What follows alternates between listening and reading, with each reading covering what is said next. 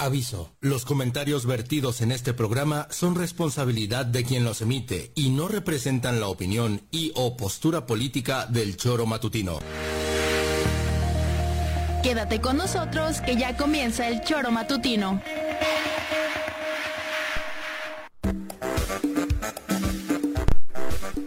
Porque somos quienes alegramos tus mañanas. Interactúa con nosotros y búscanos en nuestras redes sociales como El Choro Matutino. Sintonízanos desde nuestra página web www.elchoromatutino.com y llámanos a cabina al 777-311-6050. De lunes a viernes, de 7 a 9 de la mañana, por Radio Desafío y también por Irradia FM 103.7. Somos la mejor revista informativa del país. Somos... El Choro.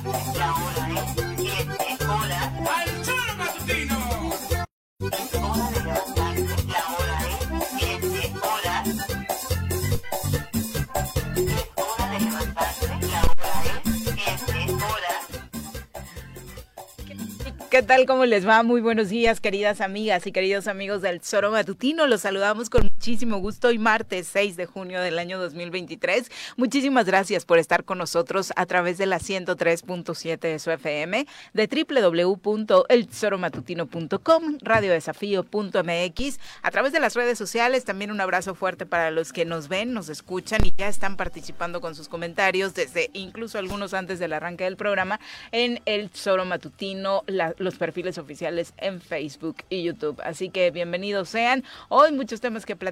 Esta resaca que por supuesto sigue dándose en el país políticamente por el tema electoral en el Estado de México y en Coahuila. Por supuesto hablaremos de esta cenita que se organizó el presidente Andrés Manuel López Obrador anoche con sus corcholatas. Eh, muy amena la cena, por lo que dicen ahí en las inmediaciones de Palacio Nacional, a pesar de la lluvia, a qué acuerdos llegarían. Aún no se sabe con detalle. Algunos salieron con cara de felicidad, como Claudia Sheinbaum. Otros ni siquiera se quedaron a la foto final, como Marcelo Ebrard. Y en Morelos, de nueva cuenta, eh, Cuauhtémoc Blanco, dentro, ah, trabajó en lunes, hay que remarcarlo, de estos lunes, eh, dos o tres que sí trabaja al año, eh, sí, sí trabajó ayer, o bueno, tuvo actividades, y pues lo, de siempre, ¿no? Aventar, aventar culpas, le, le preguntaban sobre lo sucedido en Plaza de Armas y este desplazamiento de las losas y obviamente le aventó unas indirectas al exgobernador Graco Ramírez que ya, ya tuvieron respuesta. Mi querido Pepe, ¿cómo te va? Muy buenos días. Hola, ¿qué tal Viri? Buenos días, buenos días al auditorio. Martes y aquí listos para poder iniciar con la jornada laboral de hoy. Sí sorprendió muchísimo ayer el tema de las corcholatas, ¿no? Esta reunión, esta cena que realizaron en un eh, restaurante del centro de histórico de la Ciudad de México y como justamente no aparecieron varios en la foto, pues, la especulación y el rumor empezó a salir. Desde ayer estuvo el gobernador. Ya le dijeron que sí a Claudia. Sí, sí, sí, quién sabe, ¿no? Estuvo Delfina, estuvo Ricardo Monreal, que también eso pues evidentemente sorprende y entonces yo él era de los más felices porque por fin lo toman, en, cuenta, ¿no? y yo creo que pues están tomando decisiones a partir de lo ocurrido eh, el día domingo, ¿no? Tanto en el Estado de México como en Coahuila. Delfina estuvo ahí. Sí, estuvo ahí Delfina y entonces yo creo que este no están queriendo perder el tiempo en un escenario en donde que para algunos quizá sí era el lógico, el normal, el de Morena va bien, pero para otros pues están analizando distintos números y cosas y eh, pues a mí me parece que hayan ganado, perdido o no, el que eh, se empiece a trabajar de manera inmediata para el futuro eh, desde su perspectiva, evidentemente pues es es completamente válido y lógico también. Claro, claro, por supuesto que esta, esta cena tuvo, tuvo, por supuesto, carnita, como dicen por ahí, eh, se irá desmenuzando porque nunca falta el chismosito. No sabemos si Monreal de pronto, que es el que más fácil se le puede sacar la sopa por ahí en sus encuentros con medios a futuro, pueda soltar algo de lo acontecido. Vamos a presentar a quien hoy nos acompaña en comentarios. En el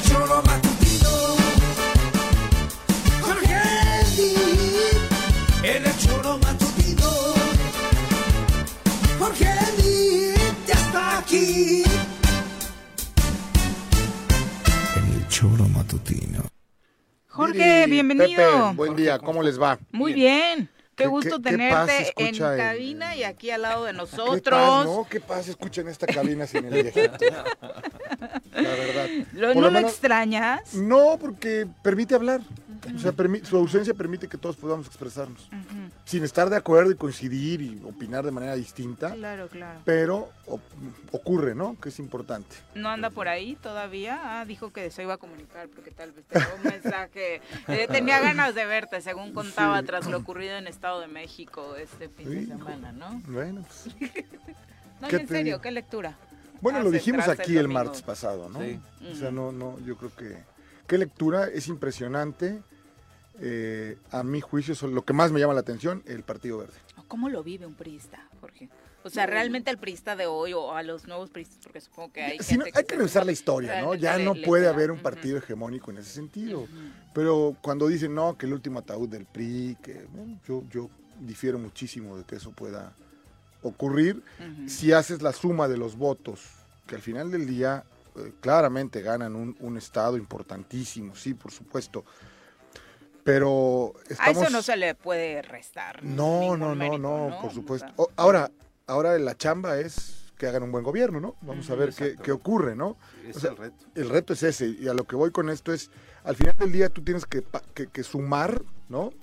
¿Qué ocurrió el, el fin de semana? Pensando en, en la elección del siguiente año Ajá. Y la alianza del PRI, PAN y PRD entre Coahuila y Estado de México tienen 3.494.000 votos y la alianza Verde, Morena y PT tienen 3.548.000 votos. O sea, hay 1.55 de diferencia de votantes de un partido político. En el Estado de México claramente le da el triunfo a Morena, sí, perfecto, la gente está hasta el gorro, lo que quiere, gustes y mandes, pero hay 1.800.000 priistas en el Estado de México. O sea, eso es algo que, que ahí está, existe, y con estas teorías que si el gobernador se metió o no, bla, bla, bla, bueno, pues hay 1.800.000 priistas. ¿Se metió como el seguramente- gobernador? No, no, No lo se sé. metió, ¿no? Yo La creo que- queja yo de los creo que no, era que pero- no se metió. Pues habría que meterse haciendo un buen gobierno. O sea, no, no, esa es la única. Pues o sea, claro. revisa, y hay que revisar la historia. Riquelme fue un gobernador que de panzazo gana. Ujú. ¿Cómo refrenda, no? Pero eso es, eso es producto de un buen gobierno. Hoy en este en esta historia de este país viene el refrendo para Morena a ver si son buenos gobiernos o no. Yo te digo, te, te podría garantizar que de las gobernaturas que tienen la mitad no las van a refrendar en el siguiente proceso ¿E electoral. incluido Morelos? No, bueno, prim- en primerísimo lugar Morelos, ¿no? en, en este en un análisis que hace el Heraldo del periódico El Heraldo el día de ayer y presenta también encuestas, en todas gana Jorge. Bueno, vamos a ver. Es increíble cómo en Veracruz, que también hay un gobierno malo, y lo estaba, estaba siguiéndolo con la transmisión de Javier eh, Solórzano, ¿no? Entonces Javier decía eso, dice, yo no puedo creer cómo en Veracruz está arriba Pues y mira, cómo en Morelos también está arriba, ¿no? hablamos que de andan muy pegaditos en nivel de gobierno, gobierno, y en de Pero niveles falta, falta un año todavía, ¿no? Falta un año todavía. Falta la definición de los candidatos. También. Y quien va a tener el problema es quien está en el gobierno, no quien está fuera de él. Es lo que yo pienso. Sí. Eh, estos 18 puntos de los que tantos hablaron de menos o 20, 25 en el Estado de México, se reduce a 8. Ujú. Pero se reduce a 8 con, con un 12 del, del Partido Verde. Eso es lo que no, Sí. es, es impresionante, Sí, es lo, Que, lo que ocurre Pero si esa ahí. diferencia hoy les ayuda en el Estado de México, ¿por qué no pensar No, que no, lo puede yo no digo que no, claramente sí. O sea, lo que quiero decir es, veremos qué ocurre, ¿no? Y a mí me parece que también la situación de Coahuila ayudó, que no hubo unidad en el proceso de elección del candidato de Morena, que este desprendimiento de Ricardo Mejía, que era el subsecretario de Seguridad Pública a nivel nacional, que todo el mundo reconoce que era posiblemente mejor candidato que el senador. Y eso van a tener, Este- ese problema lo van a tener en todos los estados. Sí, claro. Empezando con la presidencia de la República. Exacto. Si Marcelo Ebrard no siente que hubo justicia o, o la propia Claudia, Si los propios Que lo partidos que lo- Si claro, los- o sea, si, No. los propios, si los propios partidos políticos que están en esa coalición no van juntos, me No, parece no, que Morena está eso va un a ser, o sea, eh, bueno, este, lo que pasó el domingo le va a costar al Estado mexicano una fortuna con el verde, ¿no? O a Morena en espacios en los que vienen. Ujú. O sea, ¿quieres? Pues yo cuesta esto y valgo Sí. esto. O sea, bueno, el PT, ¿no? Ocho puntos. O sea, es, es, es una, es una alianza poderosa, al Sí. igual. Pero bueno, lo que ha venido de- decreciendo y no pueden decir que no es Morena. Sí, claro. O sea, eso es un hecho. Ahí están los votos, ¿eh? Hablen del desgaste lógico de Por supuesto, en bueno, quien piense ¿no? que no, pues nunca se ha dedicado a este asunto, ¿no?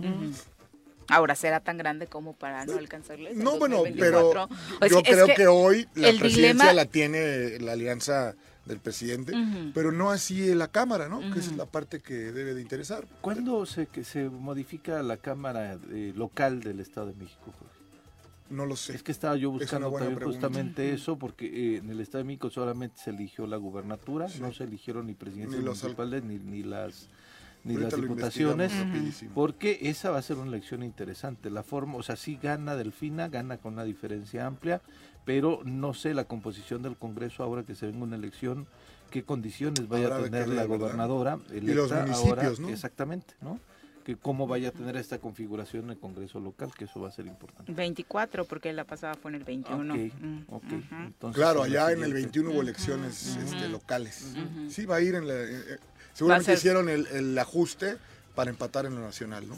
Para Va que se volvieran concurrentes Sí, las locales, es. ¿no? Va a estar interesante para ver si le conviene, ¿no? O no le conviene al Estado de México ya esta alianza que gana. Ahí. ¿No? La, la- composición del Congreso va a ser interesante también y va a ser determinante para ver qué tipo de gobierno tiene la profesora Delfina.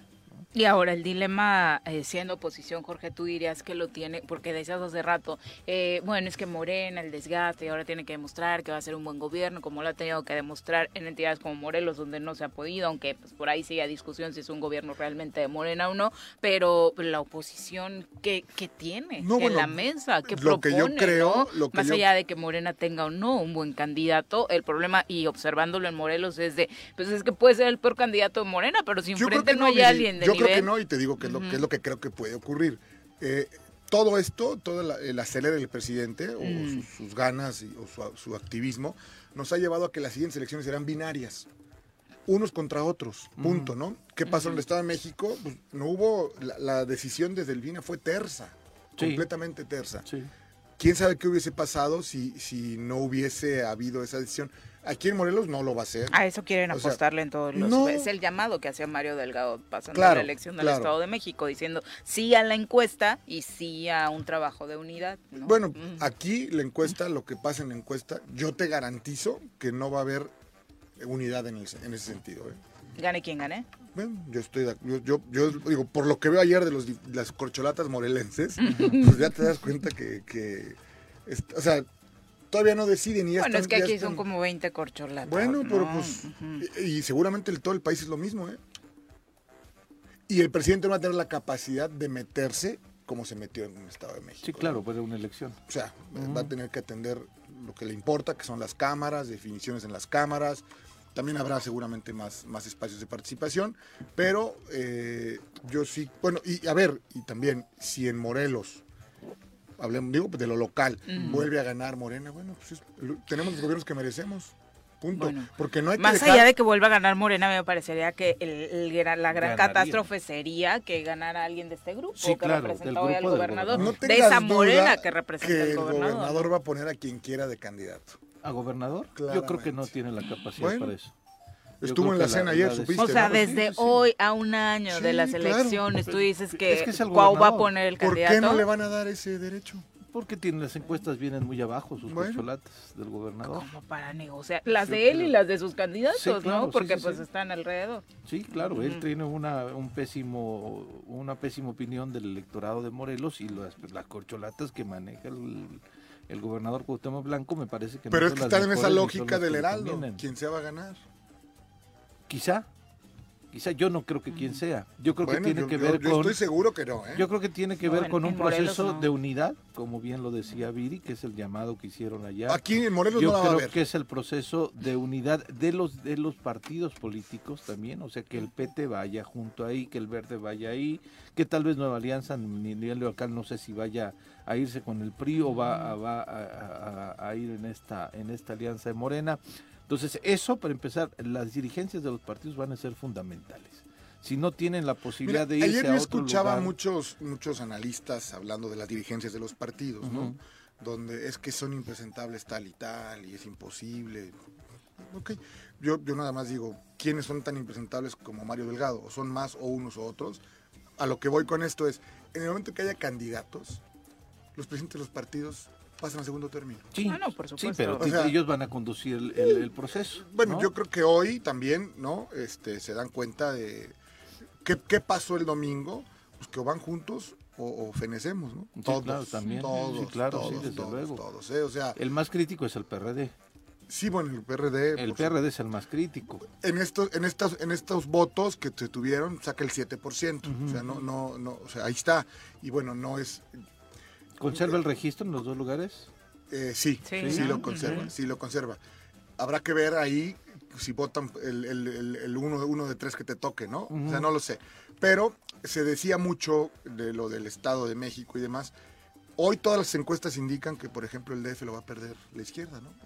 Que es, este, si un bastión importante es el Estado de México, pues yo quería, yo quisiera preguntar si lo es, Sí, no me lo es. parece que la Ciudad de no lo es la es Ciudad de México. importante. Y bueno, entonces ahí diríamos, no hay mal que dure 30 años, ¿no? O sea, digo, hoy ya cambió, hoy, hoy en, en todo centro, Lati- sur y Latinoamérica y Centroamérica, pues eh, es lo que está pasando, ¿no? Sí. Ya, ya no hay garantías de quién quede y esa perpetuidad hegemónica que tuvo el PRI, pues habría que analizarla como un partido que, que es un fenómeno en el mundo. Aunque esta diferencia No, no, el PRI. No, pero Morena, bueno, en el mundo por Ah, tantos bueno, años. No por sí, tantos años, pero- bueno, pero no puedes dejar Pero de... por una, por una Pero democracia no incipiente. Por lo porque que quieras, gobernaban como que querían. quieras, No, no, no es un tema como para presumir. Sí, No, yo no, a ver, no estoy no, presumiendo, pero en no. Coahuila, ¿no? Pues es un fenómeno el PRI, punto. Sí, pero ya no es fenómeno el PRI en el Estado de México ya no, ni y en ya el no país. es fenómeno ni- en ningún vamos otra a ver parte. si hay alguien que logre sustituir A mí eso. me ¿no? parece que Morena Yo está creo que- no, sustituyéndolos en muy poquito tiempo, Jorge. Y dentro no, de una democracia con más forma va a ser muy Sí, difícil que claro. alguien pueda Eh, alcanzar allá 70 iba, años, nadie lo va a volver a hacer. Estamos- Pepe. Y qué bueno. Pero claro, pero a eso voy.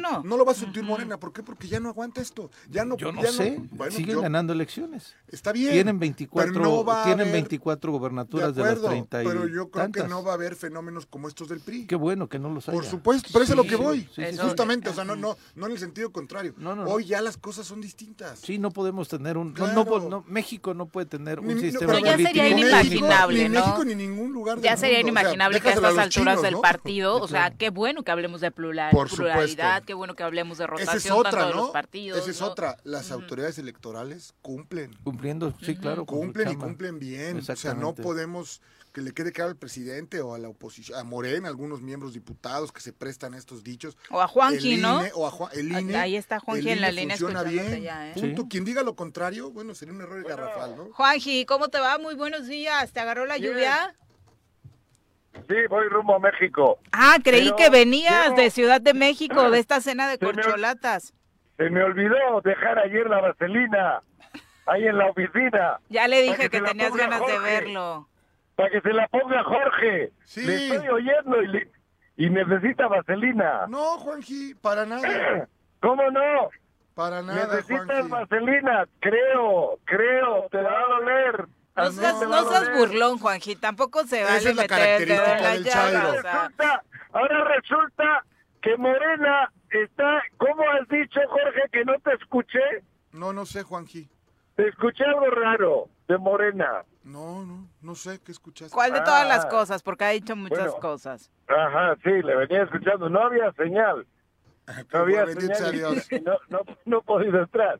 Oye, primero felicito a Pepe Montes por el galardón que consiguió el día de ayer, que le otorgó el Congreso por eh, premio a la, a la mejor entrevista. De manera que desde aquí, Pepe, muchas Ay, muchas felicidades. felicidades. Muchas Pepe. gracias, Juanjo. Gracias, Viri. Gracias al auditorio. Principalmente gracias a María Luisa también que nos dio la oportunidad de entrevistarla. Ajá. en esta historia Sí. terrible de una mujer que tuvo que pasar 25 años de su vida Ajá. encarcelada con un delito fabricado en 1997 y que pues eh, está en libertad, pero ella no está a gusto porque ella quiere que se le reconozca su inocencia, ¿no? Está Correcto. en esa Ajá. lucha. Es una, me parece que eh, lejos de ser un trabajo de nosotros, este es una buena entrevista, es un buen testimonio y es una eh, una, una pieza de comunicación importante para seguir, digo, lo sabemos, pero seguir cuestionando nuestro sistema de justicia en nuestro estado y en nuestro país, ¿no? Claro. Sí, sí, sí, Pues pero gracias, Juanjo. Felicidades. Muchas felicidades, Gracias, Pepe. gracias, Viri.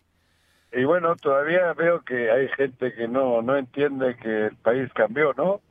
Digo, ¿Quién no entiende o qué? Jorge, tú, güey. ¿Por qué no entiendo, Juanji? Es Ah, que, no sé, qué no mal que se te fue la señal porque no es escuchaste todo lo que dije. Ah, ah, ah, sí, Pero ¿qué señal. tendría que entender? Eh, ¿O qué de lo que escuchas de Jorge es lo que crees que no coincide con Yo- la realidad? Que el que ya el país es otro. Afortunadamente que el PRI, pues el PRI ya ya cumplió 100 años, ya ya ya ya murió, ya feneció.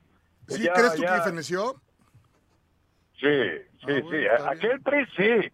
A ver, Ok. aquel PRI sí Ah, ya ah. feneció. ¿Sí tienes los datos Aquel- perfectos de cómo fueron los votos que hubo este esta jornada electoral de este domingo o no los tienes? Claro, los tengo, sí. Platícamelos, si los sabes. No, pues si quieres la, gober- la futura gobernadora de, del estado, Sí, sí, por eso. Pero Del ¿y eso Estado de qué? México. ¿eh? Del estado de México, ¿quién es? Delfina, la maestra Ah, Delfina. por eso, nada, nada más. Ah, No ok, sé, está bien. No sé, creo que ganó por un, con un 10% de más, después de 100 Por años. 8 puntos porcentuales, mi querido Juanji. 10, casi 10. No, 8, casi el 8.1. 10, Oye, 10. pero sí viste Bueno, que el ocho. verde le dio 12, ¿no? Tu partido favorito en el país. No, pero Ah. sí, los mismos que les daba a ustedes. Claro, es que justo fue lo que platicamos. Que Por eso, el verde hace gobernadora pasado- Delfina como hizo gobernadora del Mazo. Justamente, no, no, no. ¿Cómo no? No, no, no, no, no, no, no. A, a Del- a Delfina le ha hecho gobernadora Morena. No, mi querido la ayuda- Juanji, estás sí, equivocado. Claro, hombre, no. Bueno. Y, y un voto, por, un voto le ha hecho un voto, claro, sí, venga, hombre. Le ha hecho el cambio, el cambio, que la gente quería el cambio. Sin no, no me duda, vengas con rollos Sin duda, baratos. Juanji. Con rollos baratos, ahora de que el verde, que el verde. Bueno, pues El- es que no entiendes el esto, mi querido el Juanji. Y el PT, El claro verde le pone entiendo. 12 puntos El- porcentuales, mi claro. querido Juanji. Si no lo ves así, Bueno, no sé solo, en qué solo, país es un, vives. solo es un dato para dimensionar No, no, el peso, ¿no? El peso que tiene el Partido si Verde. el porque verde de no hubiese pronto- ido con Morena, no gana la elección. Punto. Claro, Así y si le sencillo. quitas y si le quitas todos los votos que le que Morena le dio menos, cabrón. Hubiese ganado Yo no veo a gente de Morena que vote por el verde. Pero bueno. ¿Eh? No, nada, Ajá. Juanji. Nada, ¿Nos vas a nada. decir algo ya no se te va a cortar la comunicación? No, a mí no, yo te digo, me jode que traigo aquí el bote de vaselina. Se me No, olvidó darme aquí ayer para cuando llegaste. Me voy a preocupar el día que yo sea candidato, yo juegue y yo pierda. Ah, Punto. ah, no, Antes, no, no, bueno, no, pues no, no. ni hablar. Entonces, voy a guardar el bote para ¿No entonces. te acuerdas el martes pasado lo que aquí dijimos?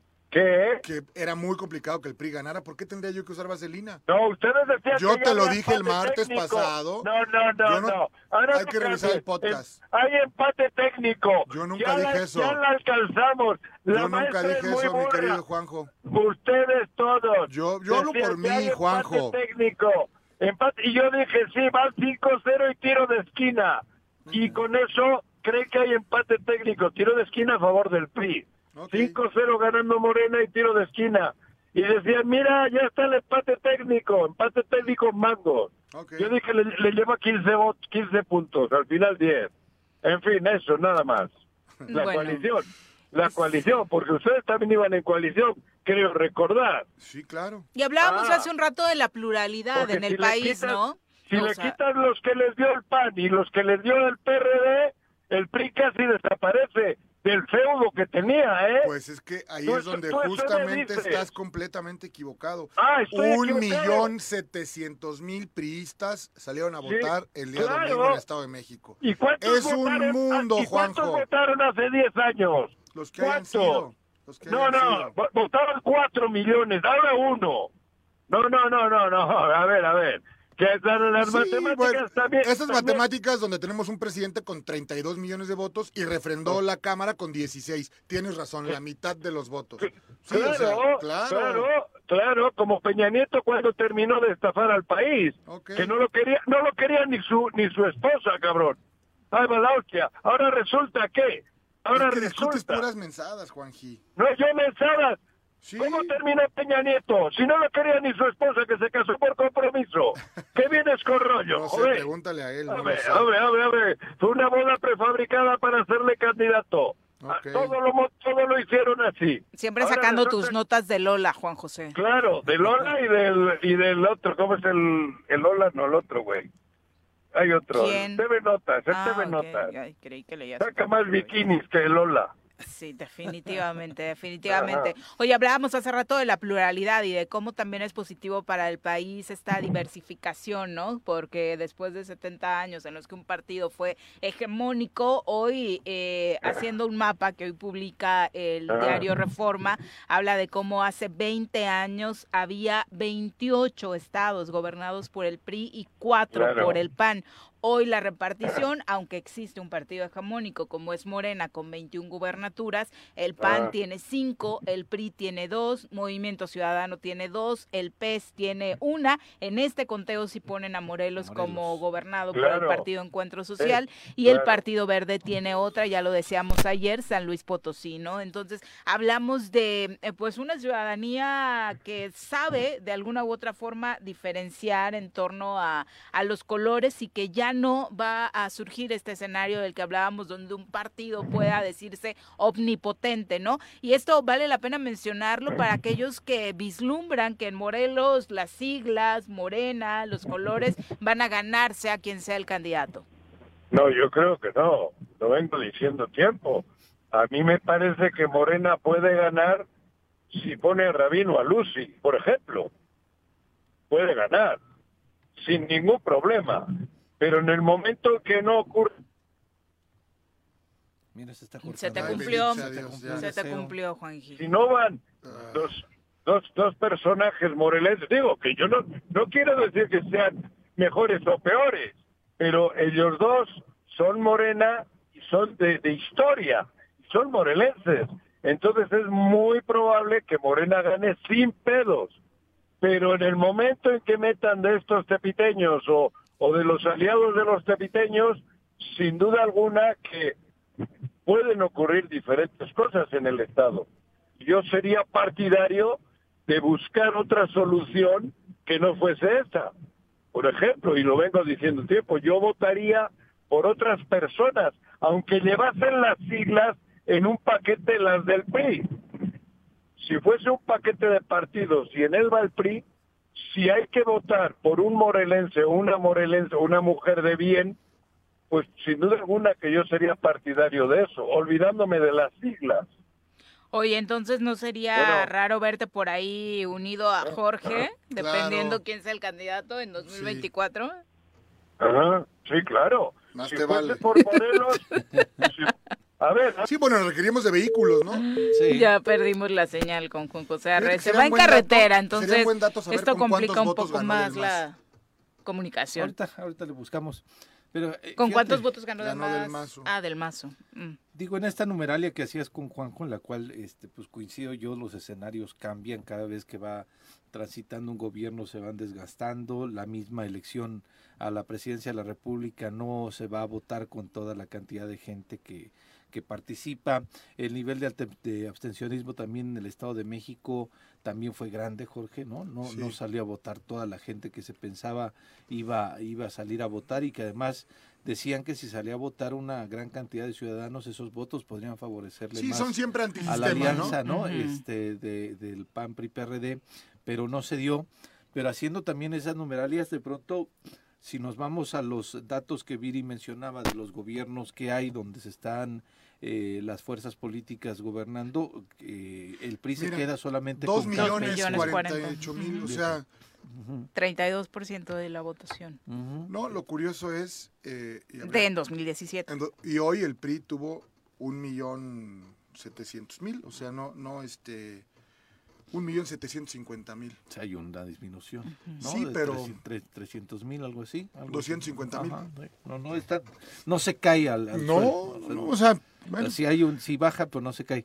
Pero decía, eh, quería concluir con este rollo de- del repaso que tú hacías, Viri, de todos los estados que están gobernados por las distintas fuerzas políticas. El PRI se queda únicamente con Campeche y con Durango. No, y, eh, Coahuila. Cua- perdón, Coahuila, Coahuila. tienes toda la discúlpame, pues es donde se ganó. Qué idiota Sí. soy, perdón. Y Sí, eh, Campeche. este, sí, no. Durango. ¿no? Es Sí, ahí Durango. está Sí. Y es este, y, y Movimiento Ciudadano se está con Guadalajara, bueno, con Jalisco y con eh, Nuevo Nuevo, León. León, ¿no? Que Que son- bueno, todo indica, ¿no? Que esa es la parte que te digo, que no solamente hay que ganar, sí, que sino no, hay que, no- refrendar. que posiblemente en el no tema de Jalisco no va a refrendar Ujú, que va- MC, es lo que dicen, ¿no? Sí, sí, sí. sí. Habrá que esperar. Entonces, y veremos ahí la composición de si Movimiento Ciudadano gana más o perdió más al no querer participar en estas elecciones en el Estado de México y en, y en Coahuila. Eh, no sé cuál sea el análisis que tengan ellos mismos. Yo a mí lo he que me dejado de parece es pensar que cada vez que- ese, ese, ese sector de la población que al que le llama la atención MC por Samuel, por Mariana, eh, se me hace que es más empático con el verde. O sea, Particularmente en el norte del país. no, no, sí, pero lo que quiero decir, a lo mejor esos, esos, esos que participan jóvenes, a lo mejor fueron con el verde, que es un partido distinto, ¿no? O sea, Sí. que tienen mensajes distintos y una comunicación a otro sector de la población, no lo sé. Y que su, su comunicación ahorita va basada a atacar al PRI. Claro, claro, ¿no? por supuesto. Es, es al PRI al que ven como el enemigo Sí, pues todos contra el directo. guapo, mi querido Este, Pepe. pero yo creo que el, el guapo puede ser que ellos están aspirando a ser tercera fuerza política. ¿no? En las elecciones. Sí, esa se mide, y porque ya parece- que- esa se mide con los números de diputados. Y me parece, ah, sí, claro, desde luego, pero también me parece que es el único partido de oposición que tiene más claro que podría llevar un candidato fuerte y en, eh, en la alianza todavía no se ponen de acuerdo como con quién o por quién irían, Pero a eso voy, justo lo que decíamos, la alianza pues será binario. Yo, Jorge Mit González, voy a votar por la alianza, por quien, por quien sea. O sea, no me importa, si sea el- la persona que más me pueda odi- odiar en el mundo. Y así, así de polarizado está el asunto. Me da tanto miedo que sea Lili Telles y que tengas que No, votar por bueno. Lili Telles. Ay, no. Pero lo haría, ¿eh? No la No, veo. Lo haría, bueno, yo lo haría, o sea, yo insisto. Y como, así como en Morena, sin importar quién sea el candidato, va a votar por el candidato. Hay gente de Morena. O sea, Retomamos la comunicación con Juan José Arrece, que anda en carretera. Sí, voy llegando, a la- voy rumbo al aeropuerto por Ujú. Tlalpan. ¿Qué decía Jorge? Que él votaría por quien, que, quien sea de la coalición, ¿no? Aunque no, que, que, no, bueno, así Ah. como mucha gente en Morena va a votar por quien sea de Morena, Juanjo. Hombre, Así- claro, los de bueno, Morena pues, no van, los de Morena, claro que tienen que votar por Morena, pero Votaron Pero por Lili- Cuauhtémoc. Lili- Votaron por Cuauhtémoc, ¿no? Y no pues pasa Lili nada. Telles, Lili Telles, como decía Viri, Lili Telles, ¿qué? Yo voy a votar por por quien Lili. encabece la alianza va Por- por, México. Quien Ah, qué sea. bueno, cabrón, quien qué sea. bueno. Bueno, pues qué bueno. claro. Lo que Pero está claro es que no vas a yo, ganar. mu- ¿Qué es- bueno, qué es lo que me bien. tranquiliza? No, nada. Lo que me, lo que me tranquiliza es que no, no vas a ganar. Eso sí me da tranquilidad. Qué bueno, Porque Jorge. imagínate que vaya Lili Telles, güey. Está bien. Puta, cabrón. Pues Ponemos... si va Lili Telles es porque seguramente puede ganar. Y si la no, otra irá. gran Sí, interrogante es cómo-. ¿Cómo queda al interior esta alianza Va por México? Insisto, yo creo que la, la necesidad les quedó claro. ¿no? Se tiraron sus indirectas, Sí, ¿no? no, bueno, pero- pero- indirectas pero- pero muy salieron- directas. salieron firmes, yo ¿no? saqué más votos, No, aquí bueno. el pacto no fue, no operaron como esperábamos. Incluso actores políticos que coinciden con los partidos y que dijeron no participar en esta elección por no coincidir todavía y no aceptar que van juntos, ¿no? Bueno, yo creo que lo que pasa es que una, una alianza pragmática, ¿no? Mm. Es complicado, pero y yo por lo que vi ayer con todo y estas donde tú, yo más, tú vales menos, tú men por dos, tú menos uno, Ujú. es la única manera de sobrevivir. No les queda otra. No Agarrar queda el salvavidas de la alianza. Así Eso es. me gusta que digas sobrevivir. Eso Bueno, es pero lo llevo diciendo gustó. mucho tiempo. Qué bueno. Juega limpio, siente tu liga, Juanji. Sí, a ver qué les sí. dicen a los equipos cuando ganan. O sea, que Sí. tú estás con Morena y estás ahorita con tus aires de No, yo estoy con la triunfalismo. 4T. No, O no, sea, no, no, se No, no. vale A tampoco ver, a ver, a ver, humillar yo al si rival. estuviese con Morena no hubiese dicho lo que acabo de decir de Morelos. Yo estoy con la 4T, que es bien distinto. Porque si yo estuviese con Morena, no puedo, no hubiese dicho o no hubiese podido decir lo que comenté sobre Morelos. Cuidado. Pues el escenario para la 4T en Morelos se ve bastante desolador, si a esas nos no, ¿no? porque si, no, yo entiendo que, a si ver, Morena no es si lo mismo ver, que la voy a hablar más 4T en. Morelos, Pues es que- ¿no? el hombre que es más 4T que casi todos los demás se llama Agustín Alonso y no iría por Morena. O sea, la 4T va más allá de unas siglas, ¿eh? Cuidadito. Cuidadito. A eso, pues me refiero, ¿eh? Pero, pero el Ni tema es que, siquiera, el- es que la 4T Eh, compite con Morena. Sí. A Si ver, no, si- en, en Morena Es como un Tenemos- tanto ilógico. Sí, lo los aviones vuelan. Aeroméxico es un avión en aerolínea. Pues para volar tienes que ir en Aeroméxico, punto, en ese avión. No, para ir en la 4T no. tienes que ir en Morena. Punto No. final. Por supuesto no, que sí. señor. Ah, bueno, no, entonces señor. no. No, señor. Muchos de los que votan no son militantes de Morena. Y te apuesto. Uno soy yo. Yo no soy militante de Morena. Pero tú no ni nos lo- importas. ni lo seré. Ah, bueno, a mí me- y tampoco me importa lo que tú me digas. Claro, está correcto. no- seguramente cierto. no son militantes, pero sí son parte de este padrón imaginario Claro, o del padrón que surge a partir de los últimos procesos claro, electorales, es que donde seas la- o no la- afiliado a Morena, a ver, sí a se te contabiliza como parte de los No, votos que llegarían al no, partido. No, para nada. La 4T es por el país, no por un partido. Cuidado. Pero es, no es- estamos pero el hablando de vehículo es el Morelos, partido, no. Juan José. distinto, no. Pero el Es- partido es es que Morena. No, Entonces, va- No, es cierto. si mañana sale nada. alguien de la a ver, si se va No, si se va es- Claudia Sheinbaum a otro partido político, ¿cómo le Sí. van a votar a Claudia Sheinbaum en otro partido político diciendo que es de la 4T? Ah, no, no, la 4T no, no, es Morena, ver, va ver, junto con pegado. No, va, No va, me puedes decir no, así. Claro que no, yo te discuto. Para mí la 4 Ah, para ti, por- pero esto no- completamente. Para mí, para muchos. No. Por encima de Morena está la 4T. Por encima- Porque la 4T es un proyecto de país. Pero no hay es partido. un- Para no que es lleguen a gobernar tienen que ser a través de un No. partido político Ah, bueno, y eso- es el de Morena. sí, eso Eso es lo que estoy discutiendo. eso sí, Por eso estoy diciendo 4T que Morena ver, está pegado. Pero ¿qué es la Y 4T? Morena va a poner el Eh, candidato que eh, se Oye, Juanji, ¿por qué no nos Eh, ilustras? no, ¿Qué es la 4T? Ni Platícame. La 4T podía haber ido en el PRD. ¿Qué es la 4T, No. Juanji? ¿Me platicas? No, no, que no. Andrés Manuel La estaba en el 4T es PRD Andrés cuando Manuel López traía la Obrador. 4T, ¿eh? Cuidado, ¿eh? Andrés Manuel traía la 4T cuando estaba en el PRD. ¿Me No, puedes no, no. ayudar explicándome ¿A qué es qué? la 4T? Porque Nos no va a salir que desde que estaba en el ¿Eh? PRI ya ¿Qué es traía la 4T, perdón? ¿Qué dices? ¿Qué es la 4T? ¿Me puedes explicar? Sí, es un camión que lleva frijoles dentro, un tra- transporte. Cabrón, ¿qué es la 4T? No lo sé. La cuarta transformación, transformar ¿Qué un país, ¿Cómo? cambiar de rumbo, de la mugre que dejaron unos que tú conoces, cabrón. Darle, darle la otra mitad sentido, que se fue a la darle- 4T darle también. esperanza. Dar- me estás preguntando qué es la 4T. Pues no me La estás diciendo esperanza de un nada. país. Ah, ¿no me entiendes, cabrón? No, Joder. de verdad que no. Pregúntale a Colosio qué es la 4T, cabrón. No, pues no, no vive. Ah, joder, no, pues por eso, ¿qué es la 4T? Ok. La 4T es tener esperanza, Darle esperanza a la gente que ya está metida en el narco, metida a los, los jóvenes que están en el alcohol, en, en- en las banquetas, en sus pueblos, todos jodidos, sin ninguna esperanza. Eso es la 4T. Si no es cómo? ideología, es darle esperanza a un país. Eso es la 4T, cabrón. Más sencillo ni el agua. Ok.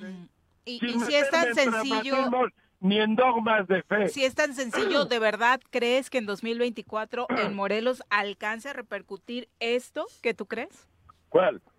Pues esto que acabas de explicar, que la gente va a decir, ah, mira, este candidato es de la 4T, le voto a él y no a Morena. No es de la 4. A ver, pero ¿a qué te refieres de la 4T?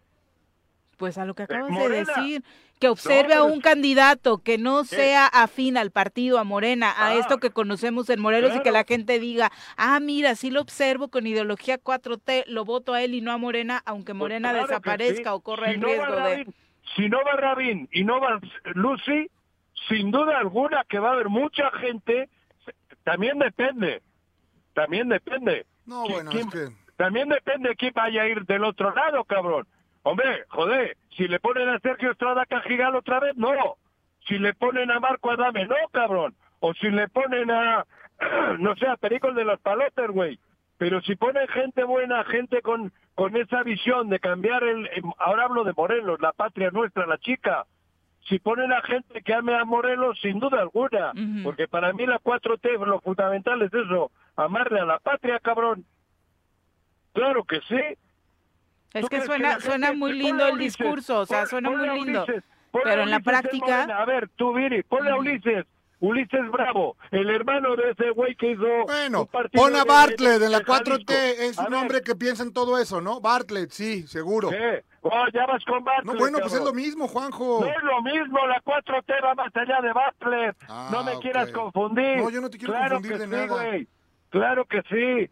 Estás lo que pasa es que ustedes están ardidos. Porque, porque la 4T les ha cambiado el- el- la mina que ustedes tenían, como No, los canadienses, no, que tenían la mina y la 4T les ha jodido, que les ha quitado la mina, cabrón. Y, Ok. y, y el, y el mineral lo está repartiendo como hay que repartir, en Sí. el pueblo, cabrón. Sí, a, mí más allá de la discusión de si un partido Sí. u otro, lo que me preocuparía es que Sí. de verdad, y es la pregunta que he venido haciendo eh, con varios actores políticos de Morena, con los que hemos platicado en los últimos meses, es ¿de verdad creen que a la ciudadanía le va a quedar claro que un Claro. candidato que Pues- es de la 4T y que no participa por Morena pues va a jalar esos votos de la gente Claro que que cree en sí. López Obrador, ver, particularmente porque ver. sabemos que es un personaje que sigue si en empezando. Morena, pero, pero de- te vuelvo a repetir, no es así. Si en Morena no va uno, si en Morena no va uno de que de la 4T porque Ulises y todos estos estafadores no lo son, ni Cecilia, ni Margarita, ni Pepita la de los palotes, no lo son. Entonces, claro que podemos lograr que otras personas puedan ir y ganar. Eso es lo que te estoy diciendo. Y Pero, ganar por pero Morelos. otras personas que no necesariamente tengan que ver con la 4T, Juan José. No, no, no. Eso no, pasó no- en ver, Cuernavaca. eh, eh, eh, Es que decías tú que si Es ponen que enfrente a 4T alguien de la a ver, 4T, pero- a ver, en Cuernavaca 4T pusieron ver, un candidato Pepe, impuesto Pepe, en es que Morena, la- que la Pepe, gente no estuvo de acuerdo 4T con él y 4T votaron por José Luis Oriostegui. Pero es que la 4T para nosotros Igual y lo los ven como morelenses 4T. puede ser Sí, por eso pregunto, ¿no? La 4T puede ser otra.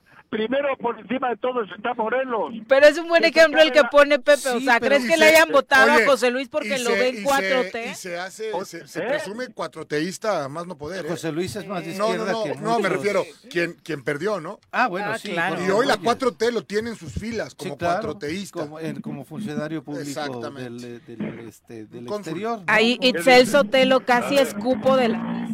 Dice, ay, ojalá que llegue Juanjo pronto al aeropuerto porque realmente parece que se le está yendo el avión.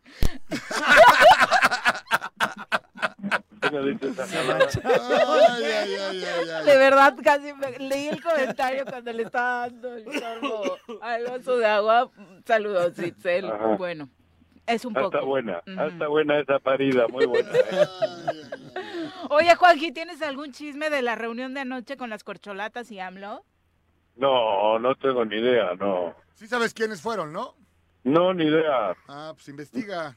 No, ¿por Puro qué? cuatroteísta, ¿no? Puro cuatroteísta. Digo, la, No, no, la no. lectura que ya sabes que se hace por encimita, muy superficiales, entraron todos muy contentos, pero a la hora de la salida sale AMLO detrás del Marcelo Ebrard, como con un tono pues bastante seriezón, y al final se quedan todos los asistentes a tomarse la foto, eh, muy sonrientes, Claudia Sheinbaum encabezando esta fotografía donde se encuentran pues Ricardo Monreal, Mario Delgado, la misma Evelyn Salgado, Delfina Gómez, eh, Adán Augusto, eh, como parte final de esta reunión y para enmarcarla, para quienes quieran imprimir la, la imagen, ¿no? Marcelo no estuvo. Sí, Marcelo, pero salió inmediatamente, él ya no se quedó a la foto, Ah, por eso en la foto no sale Marcelo. ¿no? Pero sí estuvo en la reunión. Ah, bueno, no sé. No sé, este Noroña tampoco, obviamente. No. No, no, no, es corcholatas morenistas. Morenista, no sé, no, la verdad no, no, Ni sabía. A mí no me llamaron. Me No, pues no. Mm. Sí, me que- podían haber llamado, cabrón. Qué Estaban sad. ahí a una cuadra de Palacio Nacional. Ándale, cabrón. Pero bueno, Sí, sí, sí. no me, no me llamó. Te tengo que decir a tres ¿Ya llegaste Si te sabes algún chismecito, nos, nos avisas. Por cierto, Eh, es eh, eh, rara la imagen porque normalmente el presidente no está chambeando esas horas, ¿eh? Iba Anoche. como medio de malas, porque se encontró a una reportera y le dijo, oiga, ¿qué onda con esta reunión con las corcholatas? Me parece una falta de respeto que, ama- que me hagas ese tipo de preguntas. Y es de, ¿qué le molestó que lo agarraran en la calle? Sí. Que les llamara corcholatas, pero eso no creo, porque él les puso así, Así ¿no? es. De alguna u otra forma, no sé, estaba como medio Juanji, medio arrece anoche. Sí, pero raro, sí, ¿eh? raro ver al presidente en, en esos horarios chambeando. Por Igual es lo que atención. le dijeron a mi hermana en Acapulco cuando estaba enojada. Uy, hoy la güerita durmió soltera, no durmió casada. Con lo que pasa entre él y Beatriz, la verdad es que no, no nos metemos, no nos metemos mucho. Oye, y antes de despedirte, porque ya nos vamos a corte, ¿qué te parecieron las declaraciones de Cuauhtémoc en torno a lo que sucede en Plaza de Armas y esta eh, losa que se levantó? Tampoco le escuché a ese güey, yo solo le escuché ¿Cómo, Juanji? No. ¿Qué dijo? ya- ya- ni escuché yo tampoco. Vamos a escuchar lo que decía ayer ver, el gobernador. ponle, ponle. Eh, ¿Qué vamos a hacer al respecto con, con la Plaza de Armas? ¿no? Ahorita, al principio, cuando se empezó a levantar, se cerró para no correr un riesgo de, de la gente, pero es lamentable. Imagínate, son, fueron 900 millones de pesos que, que se gastó este sinvergüenza. Yo le digo sinvergüenza porque no es, ahora sí como, como decimos en el argot futbolístico, no tiene mamá, ¿no? Pero bueno, pues así, así como eso está el Estadio Coruco Díaz. Ahí se, se invirtieron casi 800 millones de pesos también.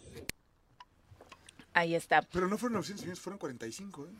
Ajá, Pues, en la Plaza de Armas. Sí, Él da esa de cifra Armas. de, de los millones invertidos en Plaza de Armas, como ahora no se avecina Pero- un concierto, pero ya vuelve a tocar el tema del Coruco, eh, Pero- y obviamente le echa la culpa de esto que está sucediendo en Plaza de Armas con a, a Graco Ramírez y, a- y al mal trabajo y a la corrupción Pero- y demás, ¿no? Con pero- estas palabras altisonantes que me parece que pues, tampoco van, o sea, se siente todavía en el vestidor del. Jalisco, ¿no? Pero a ver, Miri, otra, otra reflexión. Dice que Graco, porque se refiere a Graco, Sí, claro. se gastó en esta obra y 900. en la otra nove- un chico de millones. Que me diga dónde se los ha gastado él. Ni siquiera tenemos ¿Dónde forma de comparar. cabrón? porque el Caradura, Graco por lo menos, hizo como que hizo y le salió mal. Pero este cabrón se los ha clavado todos. Este, este se los ha clavado todos. ¿Dónde ha hecho una? En cinco años. Que me diga. Si, si cada vez que abre la boca se muerde la lengua, ya no tiene ni, ni lengua el güey. ¿Dónde ha gastado un peso? ¿Qué quiere decir con eso? Que se los ha clavado todos.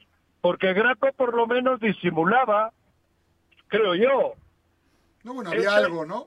había algo, por lo menos. Bueno, que, que la verdad es triste, ¿no? Lo que está ocurriendo. Pero en bueno, a ver, esa, esa, esa Pero- obra pero tiene él- ocho años, o sea, no, no, no, no, no necesariamente, o bueno, no, más bien, yo no estoy justificando lo de Graco. Estoy diciendo que él a la hora de abrir la bocota, que haga comparaciones, que diga, miren, yo hice esto y está poca madre, y este güey hizo esto y está de la chingada. No tenemos forma de Pero hacer ese tipo de comparaciones. eso, entonces se debía de callar el sinvergüenza ese que en cinco años solo ha robado, porque no tiene una obra, no ha puesto un ladrillo en ningún sitio. E- Entonces hay que callarse. Solo cuando puedes comparar una cosa con otra, tienes argumentos. Pero si tú eres muy listo y no dices lo que tú has hecho y si criticas lo otro, yo no me chupo el dedo, mi querido, mi querido Cuauhtémoc. Y en compara- Twitter, Graco Ramírez le respondió, díganle al inútil que entregue un dictamen técnico de qué ocurrió en la Plaza Emiliano Ah, Zapata. claro. Con más presupuesto no ha construido un kilómetro de algo. Es Por- ignorancia, cinismo y corrupción. Cuauhtémoc Claro, Blanco. mira, no sabía, eso lo ha dicho Graco. Sí. claro. Pues a huevo, cabrón. Pero bueno, joder, pero solo te digo yo eso.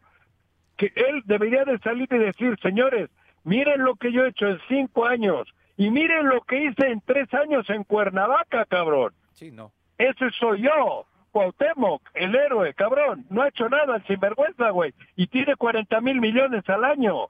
Que de esos 40 mil, 20 mil los utilizaba a su libre antojo. ¿Dónde los metió? Si Graco no tiene mamá, habría que ver la suya.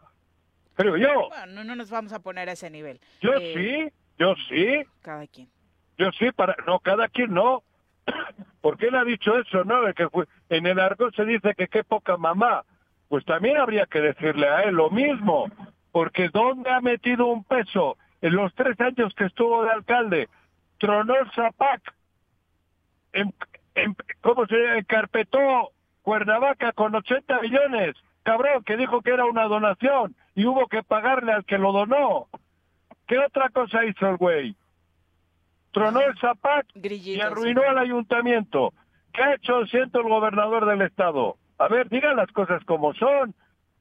No, pues, Que le digan a Cuauhtémoc, Cuauhtémoc, Graco hizo esto, esto, esto y todo mal, güey. Y tú ninguna. Entonces, ¿eh? no, que No, sí, no hay Tienes nada. razón. No hay nada. ¿Dónde? Sí se quejan, ¿no? De todo lo que hicieron, pero todos los eventos lo hacen en el auditorio Teopanzolco, ¿no? Este, no, no ha habido una obra, o sea, hoy, a cinco años prácticamente, no ha ¿no? habido ninguna. No hay nada Que que él puede decir, mi gobierno, mi legado, Mi es esto, ¿no? No, y me están diciendo aquí los rascuchas que si viene otro concierto en el Coruco, Sí, ¿no? Karim León, León, está- exactamente. Pero además ayer ¿no? fue Y vuelve a decir que está en mal estado. Ayer fueron las visorías para el equipo de segunda división que han anunciado Con bombo y platillo. con bombo y platillo que ayer fueron a echarles choro a los muchachos, el presidente municipal fue Ponchito, el dueño del equipo, lo han anunciado como la gran eh, panacea del fútbol, que pues bueno, es una división de segunda, que sí el empresario está haciendo su esfuerzo, que ya estaba cansado de jugar en una cancha que no tenía pasto, pero otra vez el gobernador dice que el Coruco está mal, se está cayendo. Viene Karim León este fin de semana y va a jugar un equipo de fútbol allí Qué en el cosa. estadio. En fin. Pero bueno, Juanji, te Pues, tenemos que despedir. Ah, sí, me despiden. Bueno. Sí, ya, gracias a Dios. Ya, Sí, el público ah. pide que te despidamos. Jorge, entonces la vaselina la guardo Sí, para por favor, mándamela a mi casa. No seas grosero, Juanji. Sí te ves No, muy no. cuau con Míralos, esos comentarios. Es que imagínate, ¿eh? ese es tu nivel, Juanjo. Ah, sí, no, no te Ese es tu nivel. ese Nivel No, de... pero la vaselina es buena. Sí, claro, Juanji, mándamela. A, a los bebés les ponen en el culito también. Para- Creí que, creí que iba a decir, en. Bilbao la usamos comúnmente, ¿no? Para los bebés. Dicen, el culito, te voy a poner vaselina en el culito. Buenos días, Joaquín. Ya, ¿de qué niños. pasa, Jorge? No te pases de lanza también tú, Es que ¿no? las cosas de quien vienen. por Es mi Dios. candidato, es mi candidato a Cuernavaca. Buenos días, Juanji. Abrazo. Adiós. Bye. Felicidades, Pepe. Gracias, Juanjo. Nos vamos a Dale. pausa, volvemos. Adiós. Bueno, bueno, bueno, bueno, ¿quién habla? El choro matutino, buenos días. Contáctanos, dinos tus comentarios, opiniones, saludos o el choro que nos quieras echar. Márcanos a cabina 311 6050. Súbale por Juárez, Calvario, atravieso Avenida Morelos. Sí, sí se va recorriendo, por favor. Por favor, pero rapidito que ya va a empezar el choro.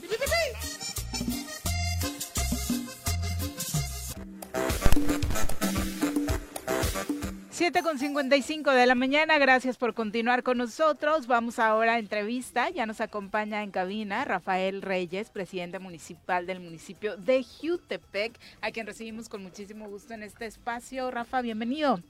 Querida Viri, Jorge, Pepe, gracias por la oportunidad siempre. Muy buenos días. Hoy, aparte, eh, agradecidos de que nos visites en un día especial para ti. Muchas felicidades, anda de manteles largos. No, hombre. Es en abril, Sí. Eh, Sí, no, es hoy. Es hoy. ¿Es hoy? Así es. Ah, pues, Puedes pues mandar el regalo todavía. Happy birthday. Yo pensé que era en abril. Muchas gracias. Muchas felicidades. No, hombre, muchísimas gracias. Y ¿Cuántos chambeándole cumples? todo- chambeándole todos los días, echándole muchas ganas, ¿verdad? Aunque sea el Tratando de sacar esto cumpleaños. adelante, 51, No, sí. bueno. 51. Un chamaco, Rafa. ¿Verdad?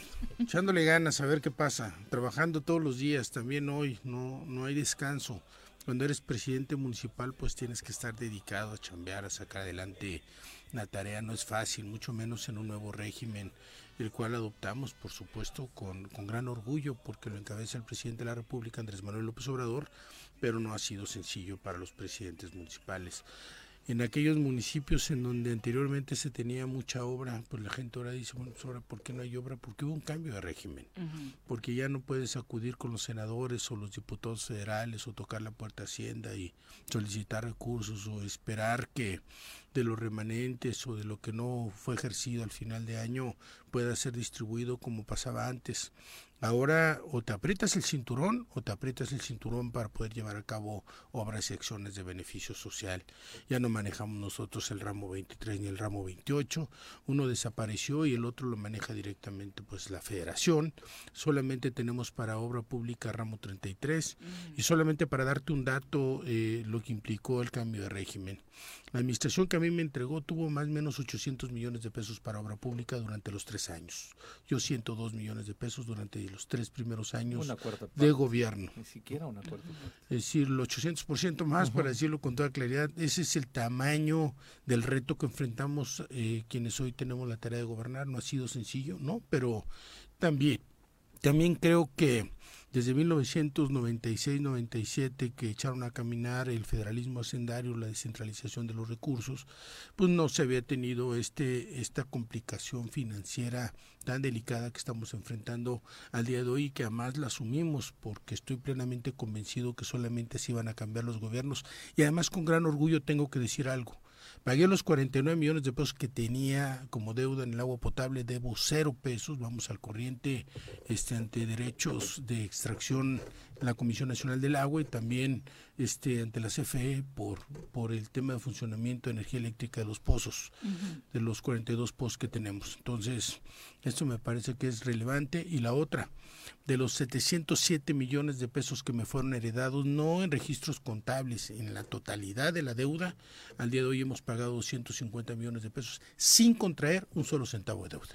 Esta parte donde dices de acepto el reto de que las finanzas municipales hoy se manejen así bajo este nuevo régimen eh, de la cuarta transformación, habla justo de lo que platicábamos hace un rato, Rafa, y me gustaría que un poco le compartieras al público cómo vives tu experiencia dentro del partido, dentro de Morena, o por eh, necesidad de tener un vehículo para seguir participando y aterrizar un proyecto personal o porque realmente estás convencido de lo que significa la cuarta transformación. Pues primero hay que estar convencido. Eh, dedicar el tiempo pues a, a hacer una reingeniería financiera que fue lo que hicimos nosotros. Me siento orgulloso de estar en Morena, sí, sin lugar a dudas. Eh, creo que hoy los gobiernos tienen que ser mucho más austeros, también estoy plenamente convencido de ello.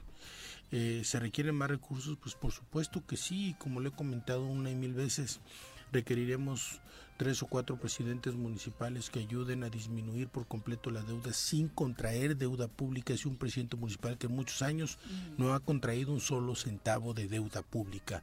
Iluminamos todo nuestro municipio sin haber este, generado deuda porque además espero que terminemos de pagar durante esta administración eh, las 14.700 luminarias y las 1.500 luminarias que, que pusimos más y que las ampliamos.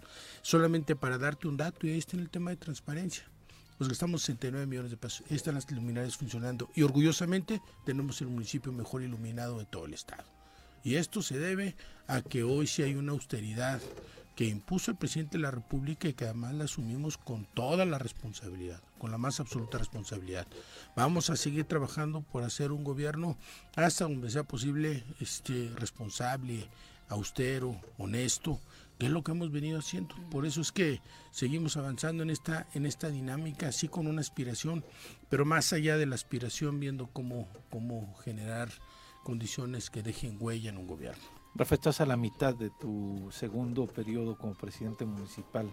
¿Cuáles son los retos en lo que viene? Porque además, desafortunadamente, a la gran mayoría nos está distrayendo el eh, tema electoral. Dentro de un año estaremos ya eh, sabiendo quizá este, quién es el próximo gobernador, quién es el próximo alcalde en Quiutepec y demás. ¿Cuáles son los retos eh, que te enfrentas ahorita para, evidentemente sí estás pensando en la gubernatura, pero estás obligado a seguir dando resultados? Mira, yo tengo una aspiración efectivamente de ser gobernador del estado. También creo que esta aspiración solo podrá ser posible en la medida que yo dé resultados óptimos frente a la población. Platicar esto que estamos platicando ahora. Abierto. ¿Cuál es la condición que había? ¿Cuál es la condición que hay el día de hoy? Y estoy plenamente convencido que son las acciones de gobierno las que van a convencer a la sociedad en su conjunto. Si bien es cierto, yo he tenido la oportunidad de recorrer muchos municipios del, del, estado, prácticamente todo el estado lo he recorrido a lo largo de un año y medio. También es verdad que he tomado la determinación de no distraerme en lo que es la tarea fundamental para mí. Entendiendo por supuesto que nunca va a haber unanimidad en el criterio para evaluar las actividades que realiza un presidente municipal. Es muy crudo de repente el, el tema del, de la evaluación que le dan al desempeño a un alcalde, pero lo hacemos todos los días trabajando de manera intensa y mostrando que no hay absolutamente nada que nada que, que esconder que todo ha sido abierto, que todo ha sido transparente, que hemos hecho un gobierno este, de cara a la sociedad, hay un presidente municipal que enfrenta los problemas de manera directa. Y cuando tiene que ir a encarar un, un problema, un lío, lo hacemos. Que si un presidente municipal no de escritorio, de territorio, y que hoy la verdad es que para mí es de una enorme satisfacción, imagínense. Llegué ayer a una secundaria y el solo hecho de entrar, ver la ovación de los chavos, este, la verdad es que es algo que no cambies absolutamente por nada, porque además estoy plenamente convencido que el poder se disfruta con la gente. Oye, Rafael, ¿no es complicado en esta orfandad eh, eh, por parte del Estado? O sea, entiendo y conozco perfectamente de tu oficio político, de, tu, de tus capacidades. Eh, me gusta siempre que te escucho que no es el típico discurso de es que estaba bien amolado. Bueno, pues quien ha caminado sabe perfectamente el momento que aceptas un reto para llegar a un puesto en las condiciones que se encuentra, ¿no? No puedes argumentar que no sabías, porque entonces eres ajeno a lo que está pasando. Pero esta orfandad por parte del Estado, donde no tiene acompañamiento con los alcaldes. Un buen día entiendes que solo harás lo que esté al alcance de tus manos y que estarás solo en el ejercicio de gobierno. Yo lo asumí tal cual. Y entonces es el sueño dorado de cualquier político, ¿no? O sea, ser de un partido político, alcalde, donde el gobernador sea de tu partido político y donde el presidente de la República sea de tu misma expresión, eh, se podrían hacer muchísimo más La cosas, mejor ¿no? combinación, claro. La mejor com- Mm. Aparentemente fue la mejor, era la mejor combinación. Entendí la dinámica federal. En el caso de la dinámica local, simple y llanamente tomé la determinación de caminar solo y hacer lo que pudiera con lo que tuviera. Quizás Bien. esa es la respuesta. Rafa, ayer vimos una cena del presidente de la República con los posibles candidatos, con algunos gobernadores, ya evidentemente el mensaje es de- de- para pensar el 2024. Aquí los procesos de diálogo que han tenido quienes aspiran como tú han sido desde la dinámica propia que se han generado ustedes. Desafortunadamente no hay una conducción como partido, el gobernador tampoco ha sido factor como para sentarse las corcholatas. ¿Cómo ves el proceso al interior de Morena para poder tener definiciones en el estado de Morelos? Bueno, pues mira, yo consideraría que hay que esperar la, encuesta, que es el instrumento que, marca los, los propios estatutos de Morena. Yo tengo una aspiración, por supuesto, y voy a anotarme en esta dinámica de la encuesta. Estoy plenamente convencido que, que hoy debe ser la sociedad quien disponga quién debe ser la o el candidato a la gubernatura del estado de Morelos. Efectivamente no hay una directriz clara de en, quién vaya a recaer este tema de la candidatura. Siento que estamos en la dinámica de narrativas falsas. Inclusive entre, entre propios aspirantes, este, eh, de repente se dice, no, es que va a ser fulano, va a ser X o Y dama, porque así se dispuso. Yo lo que creo es que no hay nada para nadie. Yo estoy plenamente convencido que esto, al final de cuentas, va a recaer en una encuesta y que la definición, sea hombre o sea mujer, estará también en función de la encuesta. Y estoy convencido que deberá ser el clamor popular el que decide y determine quién debe ser la o el candidato a la gubernatura del Estado, no solamente a partir de conocimiento, sino de positivo, sino identidad partidista, sino identidad con el presidente de la República, sino de pasado también. Es decir, me parece que tiene que ser un conglomerado que permita saber quién tiene que ir a la cabeza de la candidatura al gobierno del Estado y también entender qué es lo que requiere Morelos hoy. Yo no me cansaré de decir, así lo he comentado en los recorridos que, he hecho en diferentes municipios y comunidades de los mismos municipios. Y el asunto es el 24 para mí es la reconsideración clara de lo que, de lo que debe de pasar en Morelos. Entender que en el 24 nos jugamos el futuro de Morelos. Hay diálogo entre la mayoría de la gente morena, entendiendo que la unidad es importante. Cada quien hace su esfuerzo y yo lo he comentado una y otra vez, me voy a quedar en Morena, con o sin candidatura. Por supuesto que quiero luchar y, y creo que tenemos las condiciones para poder salir este, muy bien en un tema de encuesta. Yo tengo propiamente las encuestas, todas esas encuestas facebookeras, ustedes saben que Bueno, solamente para generar una algunas, por tendencia supuesto. y que nada tiene que ver con la verdad. Las encuestas serias que se hacen para el análisis, para armar la estrategia, esas no se dan a conocer jamás. Y yo lo que te puedo decir es que si estoy en esta dinámica de participar, es que yo mismo me medí y sé que tengo grandes posibilidades. Y más allá de, de tener confianza en tus números, en tu posicionamiento, ¿confías también en que sea respetada, el respetado el resultado de la encuesta? Yo Porque ese es otro tema. Ese es otro Ujú. tema. Pues yo espero que sí. No, no, no, no concibo este un partido que en sus propios estatutos tengan el instrumento de la encuesta y que un buen día digan que no se respeta. Estoy, estoy en esta dinámica de entender que la encuesta va a ser respetada y que será la decisión colectiva la que tome ¿no? La, la que toma la determinación de quién será la o el candidato a la gubernatura del estado y por supuesto que sea la sociedad morelense la que en esta apertura que hoy da Morena pues pueda participar literalmente en una encuesta bajo las reglas del juego que ya están establecidas, midiendo los indicadores que además están establecidos también en la propia encuesta y que tomará en cuenta en este caso la dirigencia nacional de Morena. Y bueno, pues vamos a avanzar, vamos a avanzar en este tema, siempre hablando con la verdad. Serán seis años muy complicados, una, un gobierno del Estado complejo para quien lo tome y bueno la sociedad tendrá que voltear a ver quién es el que tiene mejores condiciones mujer u hombre y quién es el que ha dado resultados reales en un ejercicio de gobierno. ¿Y Una quién pregunta. coincide con la 4T, que era un tema que ponía Juan José en la mesa hace rato y por eso la pregunta inicial, Rafa? O sea, esta unidad de tu parte eh, prevalecería a pesar de que la figura que gane que ganara esa encuesta no formara parte realmente de la ideología o de los principios de la cuarta transformación, porque también cabe la posibilidad. No voy a poner nombres, solamente creo que Morelos no está para una imposición. Eso es lo que yo considero. La pregunta sería, Rafa, eh, avanzamos, ya aceptas. Yo insisto, yo dije que el gobernador pondrá a quien sea su sucesor, es lo que yo pienso, pero bueno, probablemente puedo estar equivocado. Seguro estoy que ninguna de las corcholatas del gobernador es mejor que tú. ¿Aceptarías, ¿Aceptarías un resultado en ese sentido? Tendríamos que estar en ese momento para entonces tomar una definición muy clara y muy concreta. Yo me senté con otros cuatro aspirantes, fue una foto pública, Sí, sí. colectiva. Bueno, que es la correcta. Y ahí tomamos, y ahí tomamos una determinación de ir en, en- de ir en unidad. Y por supuesto que estas cuatro personas que pudieran ser los abanderados, pues yo tendría la obligación de asumir.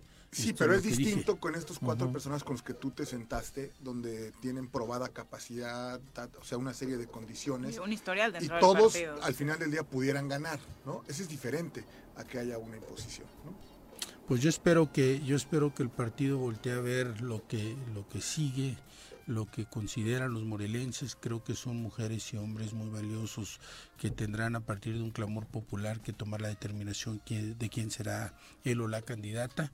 Y por supuesto que habría que asumir las reglas del juego una vez que nos dicten las reglas del juego, porque pues hasta el de este momento no tenemos claro qué es lo que va a pasar. Lo que sí creo es que el partido tiene que estar unido, que el próximo gobernador tiene que ser de Morena, que tenemos todos que trabajar para lograr un objetivo común. Y el único objetivo que, que tenemos y que hemos planteado una y mil veces es que Morena gane y que haya un buen ejercicio de gobierno 24-30. Oye, ¿qué le vas a pedir a, a quien le pidas cuando le soples la velita al pastel? Bueno, pues ya, ya he dicho mis aspiraciones, quizás eso pida cuando le sople la vela del pastel. Sin el quizá, ¿no? Rafa, muchas gracias. Por Es un honor estar con ustedes. Gracias, Muchas Rafa. gracias. Y éxito. Muy Muchas días. gracias, buen día. Son las 8 con 10, volvemos.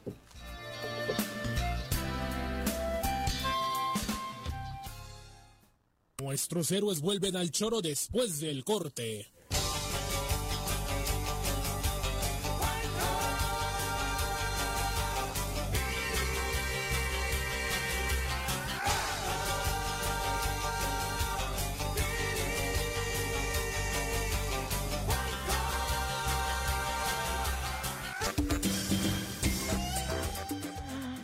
Con 14 de la mañana, gracias por continuar con nosotros. Sofía Hernández dice, buenos días, qué buenas peleas las de Juanjo y Jorge.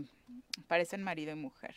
Eh, no sé si realmente así sea la discusión en un matrimonio. pero No, yo, yo creo que no. No, no, no. de acuerdo a tu experiencia, ¿no? José Luis Martínez dice, bendecido martes, el martes clásico del defensor de la corrupción priista. Es tu, tu hater número ¿Quién? uno, José Luis Martínez. ¿Y qué dice? Dice, Jorge, ya deberías de quitar tu lealtad al PRI, te está afectando. Pero, ¿por qué? Y O le dice a Juanji que él coopera con el tarro. Pero pues, le, que le mando mi cuenta. regalar. Le mando mi cuenta para que. Sí, que me, yo, me ¿Va más sale. rápido? Sí, te mando la- con mi cuenta.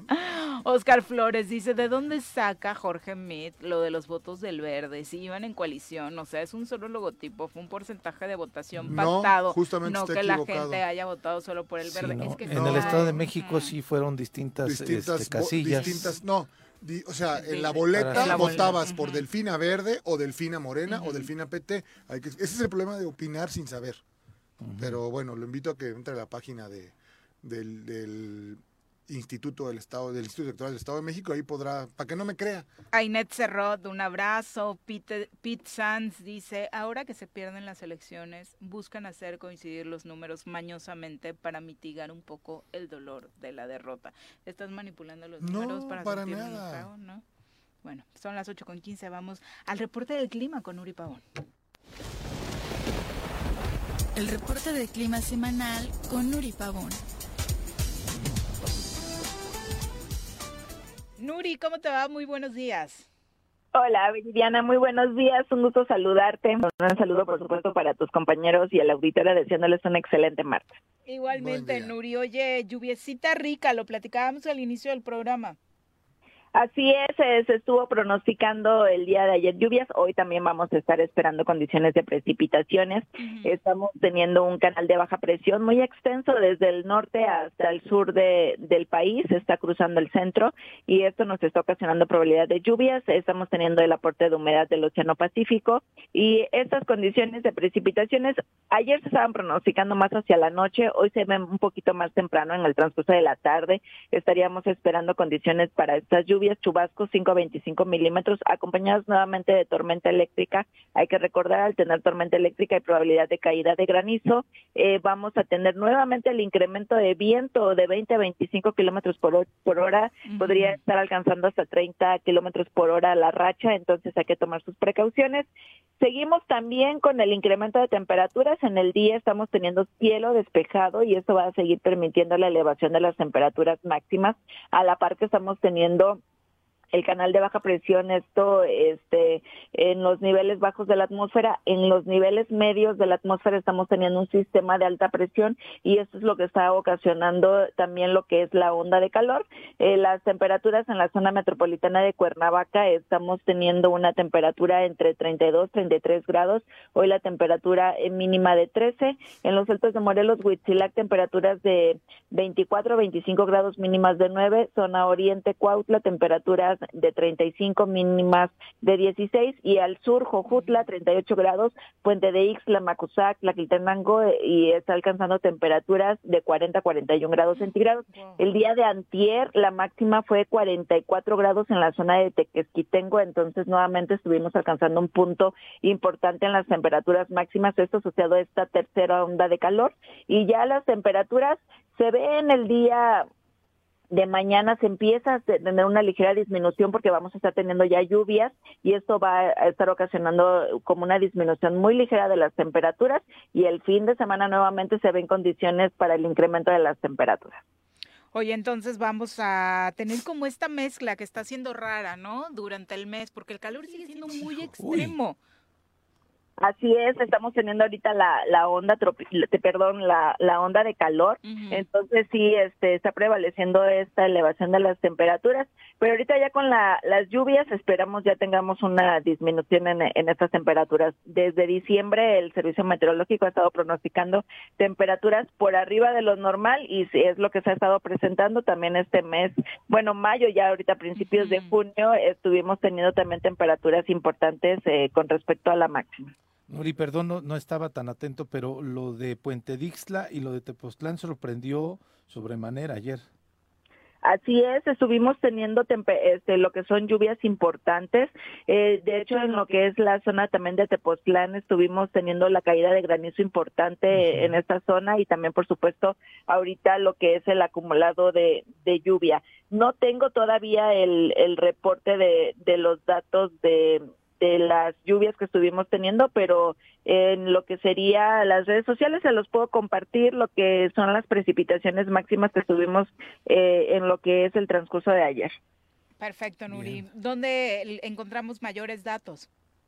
Sí, esto por medio de Twitter eh, tenemos eh, lo que es la actualización del pronóstico del tiempo y sería en arroba con agua OCB. Muchas gracias, Nuri. Muy buenos días. Buen día. Buen día. Saludos. Saludos. ¿Qué tal? Es que las imágenes que estábamos viendo ayer de Tepoztlán estaban saliendo de la presidencia municipal cantidad de agua. Impresionante. Y aquí en Cuernavaca calor, calor, calor. Y después te enteras de Puente Dixtra granizada también con una lluvia bastante severa de ese que no lo podías creer. Sí, claro, y mucho menos pronosticar que se iba a dar una rubia intensita en la noche madrugada, ¿no? En, en, el Cuernavaca y su zona ¿eh? metropolitana. bueno, esta onda de calor desde el viernes fue impresionante, ¿no? El fin de semana fue una locura. Eh, Robert Vargas a través de Facebook nos dice, ¿y no, no le da miedo? Eh, era un cuestionamiento para Rafa la encuesta, viendo cómo movieron dinero los Bravo en la encuesta para consejeros o en toda esta elección para los consejeros electorales. Aunque en la de consejeros fue una movilización para un voto directo, ¿no? Aquí la encuesta es aleatoria la realizan en distintas partes, partes del Estado. el riesgo es quién tiene el No, ¿y cómo confías en una encuesta si revisamos las encuestas? de lo que dijeron que iba a ocurrir en el Estado de México. Ah, claro. ¿Cómo confías? Porque cuando son 12 puntos de diferencia, ah, caray, ¿no? Y las encuestas de casa, me refiero a las del gobierno, pues todas se equivocaron por 12 puntos. Así es, así es. Eh, pues bueno, es, el este método que tienen ellos para elegir. Y lo aceptan, les no sé si les guste, pero aceptado está, ¿no? Por parte de toda la, militancia y los posibles candidatos. Eh, nada más para redondar este tema que hablábamos del Partido Verde, de acuerdo a los resultados electorales, eh, como usted sabe, Delfina Gómez obtuvo una cantidad de votos que le permite ser ganador en esta elección. 35, 36% de estos votos fueron de Morena, el Partido Verde 12% y el PT 7%. Sobre el tema, el dirigente de Morena, Mario Delgado, aseguró que el Partido Verde y el PT representaron para ellos aliados importantes para la coalición, pero a diferencia de lo que sucedió con la coalición Va por México, Morena y sus aliados fueron bajo la figura de candidatura común. Por eso, eh, esta situación en donde sí se puede eh, detectar de manera un poquito más fácil eh, los, votos, de cada quien. ¿no? Los votos de cada quien de acuerdo a lo que sucedió. En el caso de el, PRI también decías que, bueno, la diferencia es importante, ¿no? Una, una boleta Alejandra del Moral PRI, Alejandra del Moral PAN, Alejandra del Moral PRD, o sea, digo, o sea, hoy sí los votos cuentan, me refiero que cada partido aportó. Así de sencillo. Y hablábamos de lo que Porque yo veo muy complicado, a ver, eh, eh, es como, digo, al final del día, Delfina fue candidata de Morena. El imaginario colectivo la ve como morenista. Sí, claro. O sea, no podrías... Eh, curioso hubiera sido que hubiera tenido ese 36% por el verde. O sea, lo que voy con esto es, claramente quien fue a votar por Delfina Verde es un militante del verde, no le importa Delfina. Sí. O sea, ni Delfina ni, ni quien como se hubiese llamado. O alguien enojado con el PRI. Sí, bueno, sí, tal vez, pero me refiero, no, no, lo que quiero decir con esto es, es muy claro cuando un ancla tan fuerte como la de Delfina, con una marca tan fuerte como la de Morena, un voto de otro partido o sea, ay, para alivianar, ¿no? O sea, no. a mí me parece que no habíamos visto una votación así del Partido Verde en otras partes, incluyendo San Luis, que tienen la gubernatura. Porque también ahí fue siglado con Morena y demás, pero bueno, fue siglado por el Verde. el caso de Morelos, ¿no? Morena, Cuauhtémoc, que es candidato de Morena, bueno, del PES, Sí, nada más que tiene 70 mil votos por el PES y Sí. 900 mil por Morena. Ah, y el es a lo pez- que voy. El pez Bueno. adiós y el pez adiós. ¿no? Sí, bueno, queda, pero, el- pero queda eso es a lo que pez. voy. O sea, no, no, ese es para, para que podamos dimensionar lo que está ocurriendo. De acuerdo. Queda Sí, un sí, sí. charalito. Eh, Pati Delgado te manda muchas felicitaciones, Gracias, Pepe, Pati, por el abrazo. reconocimiento. Gracias. Blanca Sánchez Arano, eh, un abrazo. eh, también a quien eh, firma como Santiago Morales. Bueno, la maestra Blanca Nieves es precisamente que manda saludos y feliz cumpleaños para eh, Rafa. Rafa. Reyes. De la ayudantía de la calera también nos escriben, que refrendan su confianza a, a Rafa. Andrés Robles también, Reina Díaz, Víctor Vergara, David Iván Ortiz, eh, Yolanda Rueda Romero, también un abrazo, Norma Arteza, eh, Leonel Jaimes dice, pues creo que después de escuchar eh, lo de Juanjo esta mañana, los chairos van a morir, pero de esperanza, así están eh, los cubanos desde 1959. Bueno, retomamos este comentario que le gusta leerte y escucharte a, a Juan José, mañana se lo, se lo leemos de nuevo, Leonel, que sabemos que va dirigido para él. Eh, Abelardo Maya dice, Jorge, por lo que veo tú eres de hueso colorado del PRI. No coincido con tu pensamiento en torno a que votarías por cualquiera que vaya en tu coalición. O sea que si ponen a la peor basura, ¿votarías por eso? Me parece que no sería ver por, por el país o por Está Morelos. bien, bueno, pues es que al final del día mi condición es distinta. Yo soy un activista político, miembro de un partido político y claramente votaré por quien, quien sigue esta, esta coalición. Dadas las circunstancias, hay que aclararlo, debido a que en esta siguiente elección la elección es binaria, es de dos partidos, de quien hoy gobierna y de los que queremos gobernar. Ainet Cerrot dice, Juanjo como dice una cosa, dice otra. ¿Le estás diciendo chimoltrufia? No creo. Sigo al que nos escucha. Sigo al Tlen, dice, pues para mí la 4T huele a traición. Es que de pronto, en medio de esta división que particularmente observamos en Morelos, pues es lógico que algunas personas piensen Sí. así, ¿no? Sí, claro, Sobre todo sí, tras lo sucedido en, en esta elección de consejeros y demás. Y redondea su comentario señalando que en el Estado de México, por ejemplo, a ella le parece que hubo traición de Del Mazo a su militancia y pronto, como muchos especulan, lo van a ver de embajador gracias al peje. ¿Qué ¿Es también tu pronóstico? ¿Qué, perdón? ¿Qué van a hacer? a Del Mazo Del va a Mazo ser embajador. embajador. No lo van a hacer embajador, no creo, pero no le van a hacer nada, ¿no? Sí, claro. O sea, hablamos de tanta justicia y qué lástima que no está Juan y todos los rateros. ¿Y por qué no nos hacen nada? Así como decíamos hace un rato, cuando el presidente sigue argumentando que no sabía, es un hombre que ha recorrido el país 18 años. Si alguien conocía este país, bueno, más bien, no hay nadie que conozca mejor este país que él las condiciones en que se encontraba. Ya basta de pretextos. Y si hay rateros y si hay, pues yo no veo ninguno detenido. ¿eh? Sí, que los metan. Empezando por los suyos, ¿no? Que los metan los que han hecho hoy en su administración todas las tropelías que han cometido. Digo, esa es una realidad y quien me diga lo contrario, pues que me lo demuestre. Sí, el tema de la corrupción todavía queda mucho que desear. La lucha en contra de la corrupción, ¿no? Son las 8 con 26, siguiendo con este tema de eh, lo sucedido en el Estado de México. Hablábamos de las reacciones de los diferentes dirigentes de los partidos. Dante Delgado rechazó ayer a pregunta expresa de si se sumaría al proyecto de Va por México. Eh, pues dijo un tajante no, no nos vamos a aliar como Movimiento Ciudadano al proyecto de Va por México porque han fracasado una y otra vez. Escuchemos lo que decía. es, mire, eh, sobre su primera parte de la pregunta, eh, yo no quiero personalizar en Alito más que as- al sepulturero del PRI. Y hay elementos para decirlo, no, no se trata de descalificar a alguien. El, el problema es que el PRI ha hecho acuerdos con el gobierno. Recuerden ustedes que sacamos una explicación de por qué no participábamos para las elecciones de gobernador ni en el Estado de México ni en Coahuila. Y el planteamiento fue muy concreto. Había un acuerdo previo. Dijimos, vayan a su realidad. Y su realidad es que no les alcanza entre otras razones porque ellos ganan más embajadas que gubernaturas. Ustedes lo saben o no. Entonces, claro que hay un contubernio. Y la única fuerza política que está verdaderamente enfrente de Morena somos nosotros.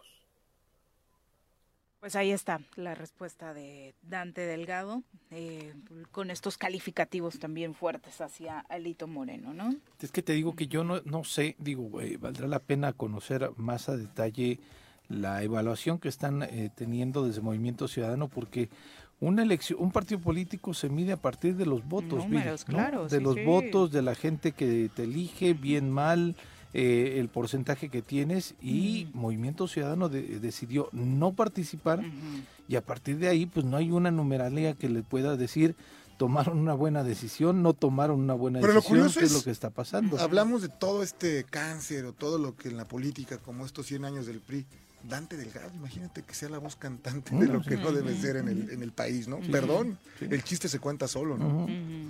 Pero bueno. Vámonos a pausa, son las 8.30, volvemos con más. Bueno, bueno, Bueno. bueno. ¿quién habla? El choro matutino, buenos días. Contáctanos, dinos tus comentarios, opiniones, saludos o el choro que nos quieras echar. Márcanos a cabina 311 6050. Súbale por Juárez, Calvario, atravieso Avenida Morelos. Eh, Sí, sí se va recorriendo, por favor. Por favor, pero rapidito que ya va a empezar el choro.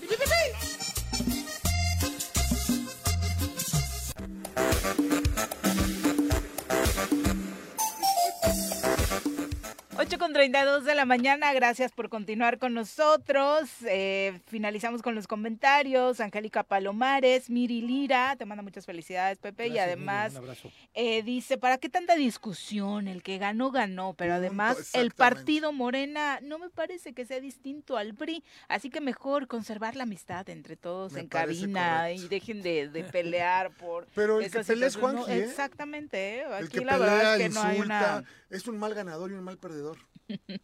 Sí, porque el que, el que es buen Sí, perdedor. a mí o no me gusta la actitud de que gana y se esté burlando de ti y te diga que Pero te va a comprar sin cuidado, vaselina. aparte. O sea, eso fue muy fuerte. Muy, muy fuerte. Son las 8 con 33. Vamos ahora a saludar a Jesús Zabaleta. Es tiempo de decir la verdad conforme es en sí misma. José María Morelos y Pavón, 1812. Memorias y olvidos. Una mirada a la historia estatal y nacional con Jesús Zabaleta. Jesús Zabaleta Castro, ¿cómo te va? Muy buenos días. Muy buenos días, Viriana, Jorge, sí José. está muy contenta Mira de lo que se perdió, Juanji. ¿Qué nos comparte, doña Rosario? Les manda un panqué marmoleado. Se ve deli, la verdad. Con Le café, por supuesto. video. Les faltó el café. No, hoy no nos trajeron falta buen café en el choro matutino. No, bueno. Oye, pero aparte es algo que dices históricamente, ¿no? Sí. Un día que nos trajiste tú te gustó el café en esta Eh, efectivamente, tendré que traer café Y para qué tomar bueno que no aquí. está Juanji, porque eso te iba a decir. Si quieres buen café, tráelo. ¿no? Sí, Pero así bueno. es de, taca- de tacaño. No, estás confundido. Emblemático el personaje por su tacañería.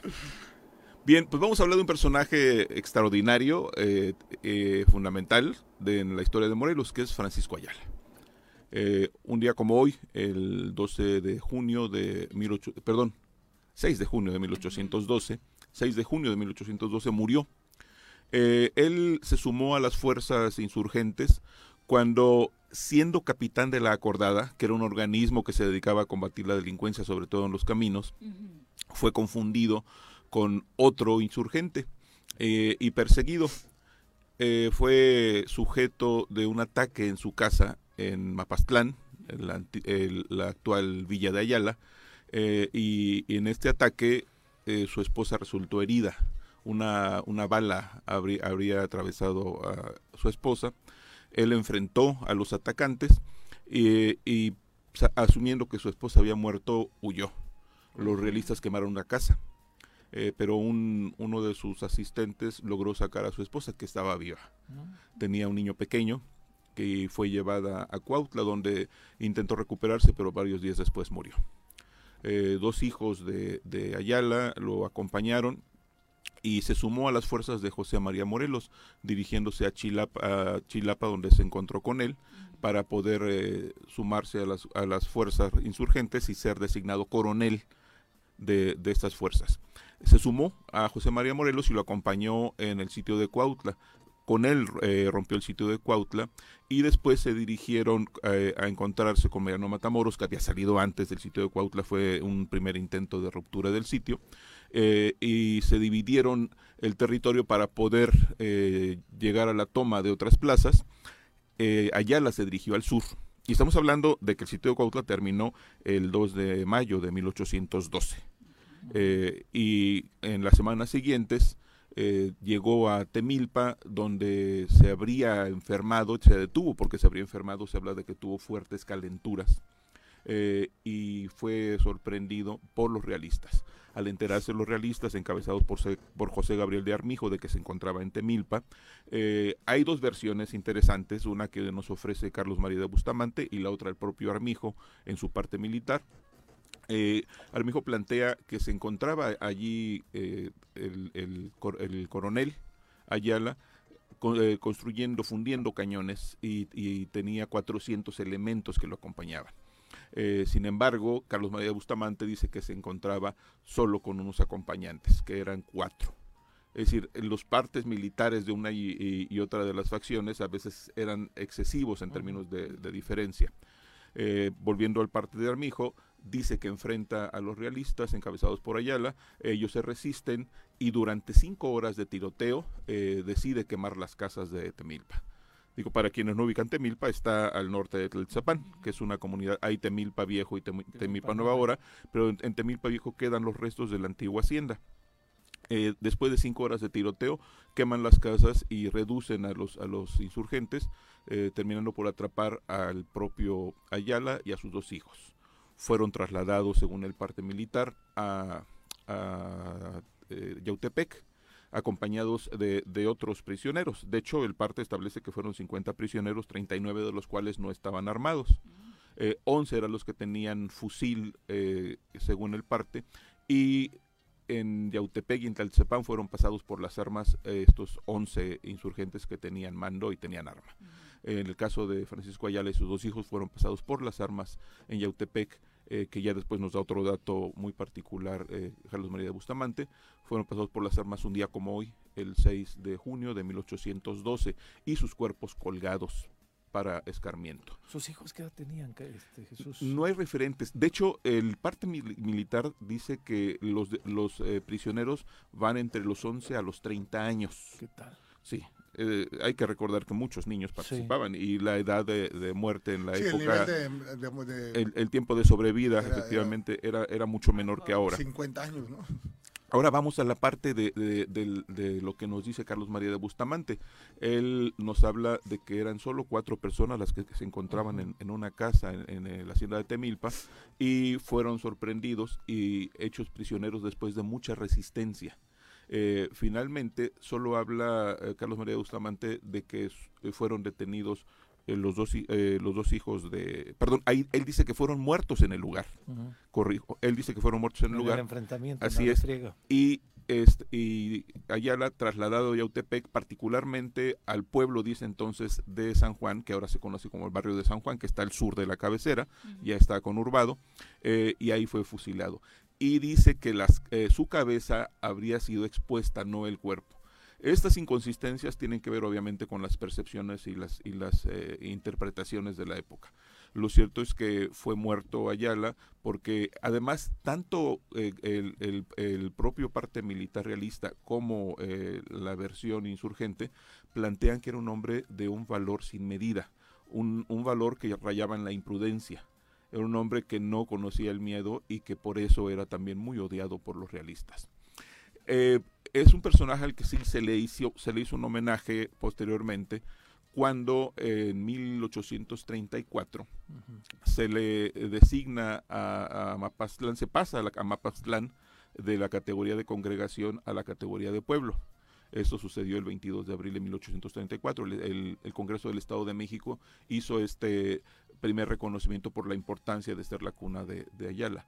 Y posteriormente, mediante un decreto, es un decreto complejo porque genera muchas modificaciones en el territorio del Estado de México, mediante el decreto del 15 de mayo de 1868, se creó el municipio de, de San José Mapastlán, que tendría como cabecera el antiguo pueblo de Mapastlán, que ahora se llamaría Villa de Ayala.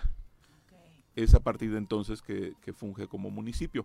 Vale decir como anécdota que en ese mismo decreto de- del 15 de mayo de 1868, Amacuzac fue creado como municipio. Mm. Fue al mismo tiempo. Eh, ¿Misma Ayala- extensión territorial de Mapaxtlán y Ayala? Eh, no, era, mu- era mucho, mucho más pequeño. Eh, de hecho, hay comunidades que no existen o se, o se disminuyeron. Sin embargo, fue de los municipios que persistieron. Ya después, de manera petulante, le pusieron el nombre de Ciudad Ayala, que me parece que es una falta de, de respeto a la tradición. De cualquier forma, el, el- el uso cotidiano eh, implica que se le sigue llamando Villa de Ayala, Villa de o la. Villa, Sí. como dice la gente de Villa, allá. claro. Y esta Villa de Ayala es un homenaje a este gran insurgente que hoy recordamos eh, en el día de su muerte, 6 de junio de sí, la gente de allá es 1812. Ramos Avilla, ¿no? Así es, es la identificación. Es la identificación. Como gobernadores en lugar de Vicente Guerrero, ¿no? Los de aquí. Sí. Ah, No, ya, hay el cosas nombre que de las calles habría- que de pronto... Exacto, Sí, son le elementos de, cambian, de identidad, de identidad, efectivamente. 100%. Sí, y eh, hablábamos la semana pasada de Pedro Asensio de Alquiciras, otro insurgente que, que murió en circunstancias también de, de traición.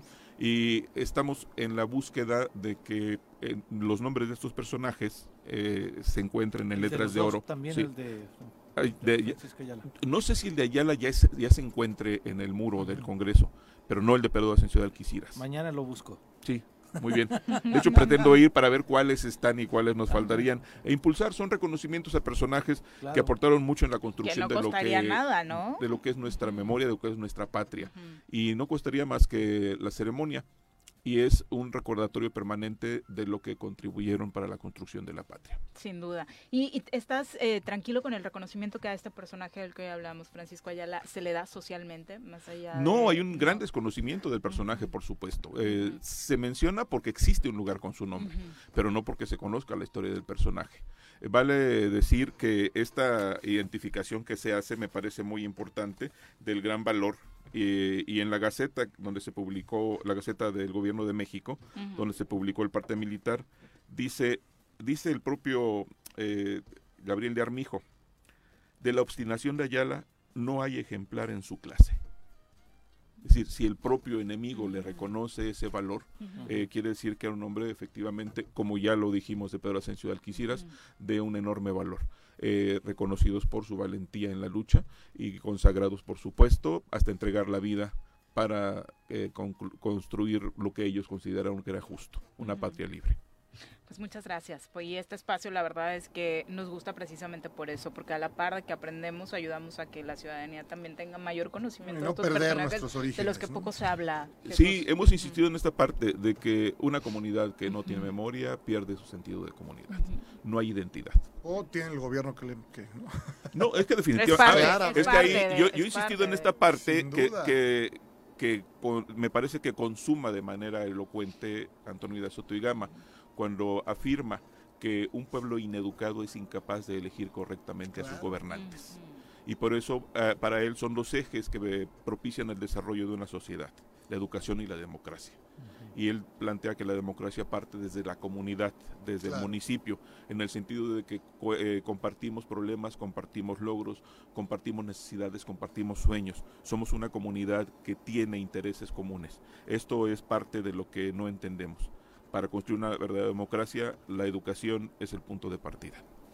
Muchas gracias, Jesús. Gracias, Jesús. Buen día. Por Gracias, eh, Jesús. compartir estas historias y muchas gracias a Doña Rosario por enviarnos este postrecito. Por supuesto. Muchas gracias. Buen día. Buenos días. Buen día. Ay, Jorge no va a poder probarlo. No está la doctora Novielo, no, No, no, te va a no, no, no regañar. importa, ya. Un pedacito nada más. No, hombre, nada. nada. Son las 8 con Buen día. 45. Buenos días, Jesús. Nos vamos a pausa, regresamos con más. Súbale por Juárez, Calvario, atravieso Avenida Morelos. Eh, Sí, sí se va recorriendo, por favor. Por favor, pero rapidito que ya va a empezar el choro.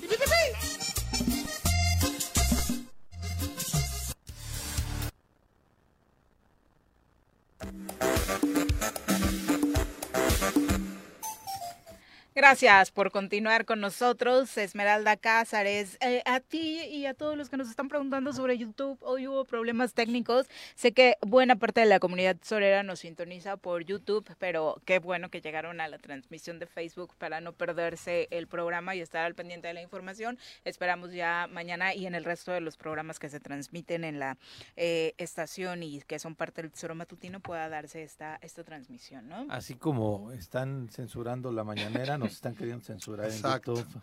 Está casi, está casi. chale, ¿eh? Casi, casi. Y hablando de la mañanera, pues mm, no le han gustado análisis como los de, de Denise Dresser al gobernador sobre los ocurrido en esta elección en el Estado de México. Eh, ella hizo puntualizaciones muy claras acerca de, eh, al igual que Santiago Krill, siguiendo un poco el tono de cómo se usó todo el aparato político de su presidencia nacional para que esta elección fuera ganada por Morena. Eh, ¿Qué respondió el presidente? Pues ya sabe, el tono musical de López Obrador le respondió dedicándole una canción. Escuchemos. Ya supero. ¿No la tienes ahí? Ponla, es- les va a ayudar. Sí, ya. ¿La tendrán? ¿Qué parte no entiendes cuando te digo que no? La N o la O, tu tiempo se acabó. Te juro que ya no Se puso. Para los que no lo ubican, es la de Ya supérame de Grupo Firme. Qué, perdón, qué ridículo el presidente, Viri, ¿eh? Digo, nos causa risa, pero es el presidente de México. Sí me dio risa, la Sí, verdad. claro. Igual que lo de hace ratito de Itzel, que casi me hace escupir con lo de que se le perdía el avión a Juan. Exacto. Bueno, no podemos dejar la rola completa. En la mañanera sí la dejaron, completita con todo el día, supérame. Pero bueno, eh, tiene un gusto musical bastante ecléctico Amplio, sí. el presidente López Obrador, desde la trova, el pop, pasando ahora por la música regional mexicana, las cumbias, claro, ¿no? De- le entra a todo. Y bueno, la tenía, la tenía muy presente, supongo, después de este concierto en el Zócalo, pero sí, arrancándole a carcajada en la mañanera para otros. No, bueno, es el presidente de México. No, no puede, a mi juicio, dar esos espectáculos. Pero bueno, es su 8 con estilo. 49, vamos ahora a saludar a Bruno con los deportes. Las pelotas, las pelotas, las pelotas juega usted. No hay deporte en este mundo donde no las use usted. Las pelotas, las pelotas, las que sueña para usted. Son las de Ninelli, Niurka, Maradona y Pelé. Las pelotas, las pelotas, las pelotas, sabe usted. Son las mismas en Bilbao. En Tenisco, en donde esté.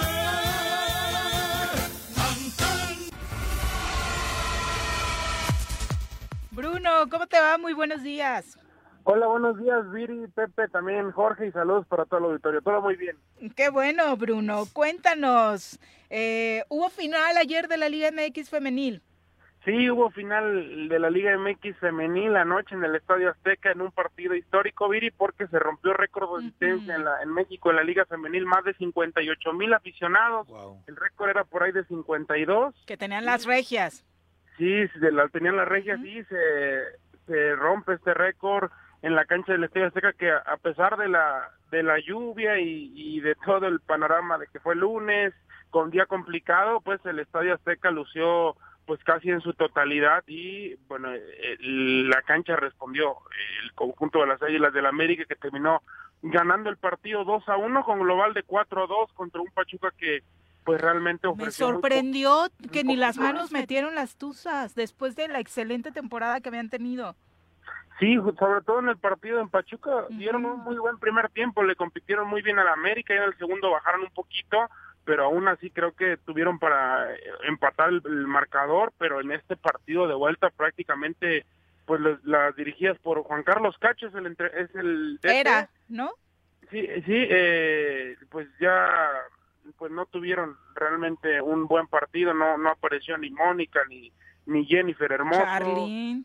Charlín, no, un partido totalmente ausente por parte de las futbolistas figuras de las Tuzas y del otro lado pues eh, América Catiquiller, eh, también Luber que fue ovacionada cuando entró la, la norteamericana y pues un gran equipo de, de Villacampa que recibió muchas críticas durante toda la temporada terminó en tercer lugar y ayer consiguió lograr el título. Exactamente, ya eh, destacado por supuesto lo de Katy Martínez, que tras su paso por Tigres, un paso muy exitoso, ahora con el América suma ya cinco títulos de liga, ¿no? En su carrera.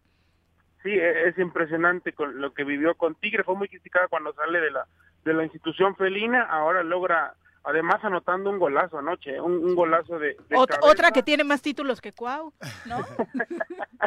ya todo mundo, el domingo lo superó Laines, lo empató Córdoba y ahora, bueno, Katy ya le lleva mucha No falta ventaja. que sean gobernadores. ¿no? Con mucho más mérito la Katy, tal vez, seguramente. O- oye, y cuéntanos, el fútbol estufa, ¿qué novedades hay? Mucho se discute. ¿Dónde quedará finalmente Lionel Messi el siguiente torneo? Sí, mucho se discute, todavía no, no se sabe si eso sí va a ser en Arabia. Ah, ya, va también para el aeropuerto, Bruno. a mí Ah. y todavía no se todavía no hay una claridad lo que sí que se fue Benzema ya del Real Madrid el domingo pasado anotó gol de penal y terminó saliendo también se va a un equipo eh, árabe Nada más 450 millones de dólares. Impresionante lo que los árabes están dándoles a estas figuras del Y bueno, el Real lo deja ¿no? ir con todo el gusto del mundo también, ¿no? Sí, Bien bueno, por un hombre supuesto, que le bien dio todo al Real. capitalizado en títulos Claro. y ahora monetariamente. Claramente. sí digo acaba de ser el mejor el balón de oro el año pasado el mejor centro delantero del mundo y ahora creo que es un poco prematura su salida pero pues en cuestión de- del Real Madrid No, pues todavía- los ceros mandan, mi Bruno. to- todavía le todavía le queda mucho fútbol pero bueno se va porque se va a hacer millonario también a la a la liga árabe y así las cosas con Benzema por eh, pues son algunos de los de los fichajes del fútbol internacional. Y bueno también la actuación de Checo Pérez que fue muy buena el fin de semana terminó en la cuarta posición remontó posiciones no le fue tan bien otra vez en la en la clasificatoria Debió haber sido tercero, ¿no? Sí, pero los Mercedes hicieron buena alianza al final, ¿no? Pues sí, de- pero bueno. Les trajo buena suerte Shakira. Exacto, Ujú. exacto. sí y bueno y Pero bueno, se mantiene en segundo lugar en la general, ¿no? Checo sin Sí, pero porque no se le coló Alonso, ¿eh? Si no, se va al tercero. Sí, todavía Checo sigue manteniéndose en la, en la, en la 95. general, en la segunda posición, a pesar de que, bueno, este- esta fue un- una buena carrera, porque no arrancó en las primeras posiciones y logró retomar, ya no le alcanzó para el podio, sabemos que es, es, es muy complicado, pero aún así logró el cuarto, la cuarta posición, y bueno, Verstappen que sigue siendo el, fuera el Verstappen. número uno en el mundo y así lo va a seguir siendo por mucho tiempo. creo. Y le quita el No, best son, lap son a- 117 de Checo, 99 de Alonso. Sí, sí, porque, pero si, si Checo, si Alonso subía a tercer lugar o segundo, dejaba Ah, a no, Checo si en tercero. podios, sí, Exacto. sí, sí. O en, lo- en los números arriba de él, este, podía ser ahí terrible. Pero bueno, y Verstappen, que es un fuera de No, serie, bueno, ¿no? 170, O sea, este, este ya se nos fue, este pero le, aparte... le quita el best lap faltando seis vueltas, siendo en primer lugar aparte La Verstappen, pregunta ¿no? va a ser qué, eh, qué competencia no va a ganar, ¿no? Y Red Bull es superior por mucho a todas Muchísimo a las todas. escuderías. Sí. Y, buen momento entonces para Red Bull, eh, Bruno. Sí, buen momento para Red Bull, tanto como en el campeonato de constructores, que creo que ya se apoderaron de él, tanto como en lo, en lo personal que Checo ha logrado, eh, eh, pues no ha logrado buenas buenas participaciones los últimos dos, quizás podium más bien, y Verstappen que sigue siendo el amo y señor y se han acabado las las dudas después de esta gran ventaja que tiene Verstappen ahora sobre, no solo sobre Checo, sino sobre todos los demás y parece que pues que la lucha va a estar por el segundo y por el tercer lugar porque creo que, que es muy temprano todavía para decirlo. pero No, pero la- sin duda. la ventaja que, que acaba de sacar pues Verstappen ya es muy buena y creo que va a intentar mantenerse mientras que Checo tiene que seguir buscando ser el segundo lugar ya que el año pasado no se le dio se quedó muy cerquita y ahora pues esperemos que lo logre Yo creo que lo va a lograr. Exactamente, ojalá que sí se mantenga con esta, la verdad es que haciendo equipo y ya dejando todas estas discrepancias que en algún Yo creo momento que Checo les tiene ganaron. que entender que él es el segundo de a bordo. Punto. Y, mu- y- y nosotros como Sí, mexicanos pero hay también. formas de ser el segundo. No, de acuerdo. Bueno, Verstappen el es un maltrato chavo que de pronto se le dio. eh, sí, bueno, a ver, claro. pero porque mucha gente no tiene el mismo coche, hay que dejarlo claro, ¿eh? El coche de Verstappen es superior al de Checo. Las pruebas de las de, de ingeniería se le hacen en Checo, y que se le instalan es a Verstappen. O sea, pero el, el piloto insignia es Verstappen. Punto. Y Así la de escudería va a hacer todo para Porque que siga Verstappen rompiendo récords y demás. ¿no? Así es. O sea, no, no nos sintamos mal la verdad es que lo que el checo hace es No, es extraordinario. Extraordinario. Porque además no solo es para este año, o sea, Verstappen está visto como un hombre que va a marcar época, Los ¿no? récords, claro, van por Schumacher. edad, ¿no? Van por Exacto, Schumacher, tiene más 22 joven. años. 24, 24, años, 24, ¿no? bueno, pues es un 24 años mocoso. tiene Sí, pero Checo, ¿cuántos tiene, hermano? No, ya, ya está más grande. 33, ¿no? No lo sé, pero bueno, ya es un piloto que se irá antes que Verstappen. Así ¿no? es, así es. Pero Bruno, y del fútbol local, ¿qué nos cuentas? ¿Hay algo importante que comentar acerca de los movimientos, la preparación que están teniendo las escuadras morelenses? Eh, bueno, la- las visorías que fueron respondieron, más de 100, más de 100 perchicos fueron al, al Coduco para las visorías de escorpiones. Tiene 33. Eh, ha tenido, creo que, buena audiencia estas, estas visorías. Vamos a ver si, si alguno logra quedarse. Hay unos, hay unos jugadores, son, son cuatro o cinco los que forman parte de este, de este equipo. Y bueno, del fútbol local, bueno, nacional también, la selección juega el día de mañana, un partido amistoso. Y así, así las cosas con el fútbol, eh, pues con el fútbol mexicano. Para seguir probándose, Coca, a ver qué, qué nos muestra futbolísticamente conforme avanzan los eh, partidos amistosos que va teniendo. Muchas gracias, Bruno. Saludos, Viri, Jorge, Pepe, buenas, buenos días a todos. Nos vemos, Un Pepe, abrazo. Bruno, buen día. Pues ya nos vamos, Jorge, muchas gracias. Gracias, por qué delicia de programa sin el señor Reci. Hay que decirlo. Te- Hay que decirlo. Te voy a cantar la de Juanji cuando ya supéralo. No, es que, se, mira, todos podemos fluir sin él. Hablamos. Pepe, Sí, buenos claro. días. Buenos Ya días, Viri. Nos vamos. Que tengan excelente día. Los esperamos mañana en punto de las 7. ¡Uy! ¡Se acabó! Así es esto. Esta fue la revista informativa más importante del centro del país. El Choro Matutino. Por lo pronto,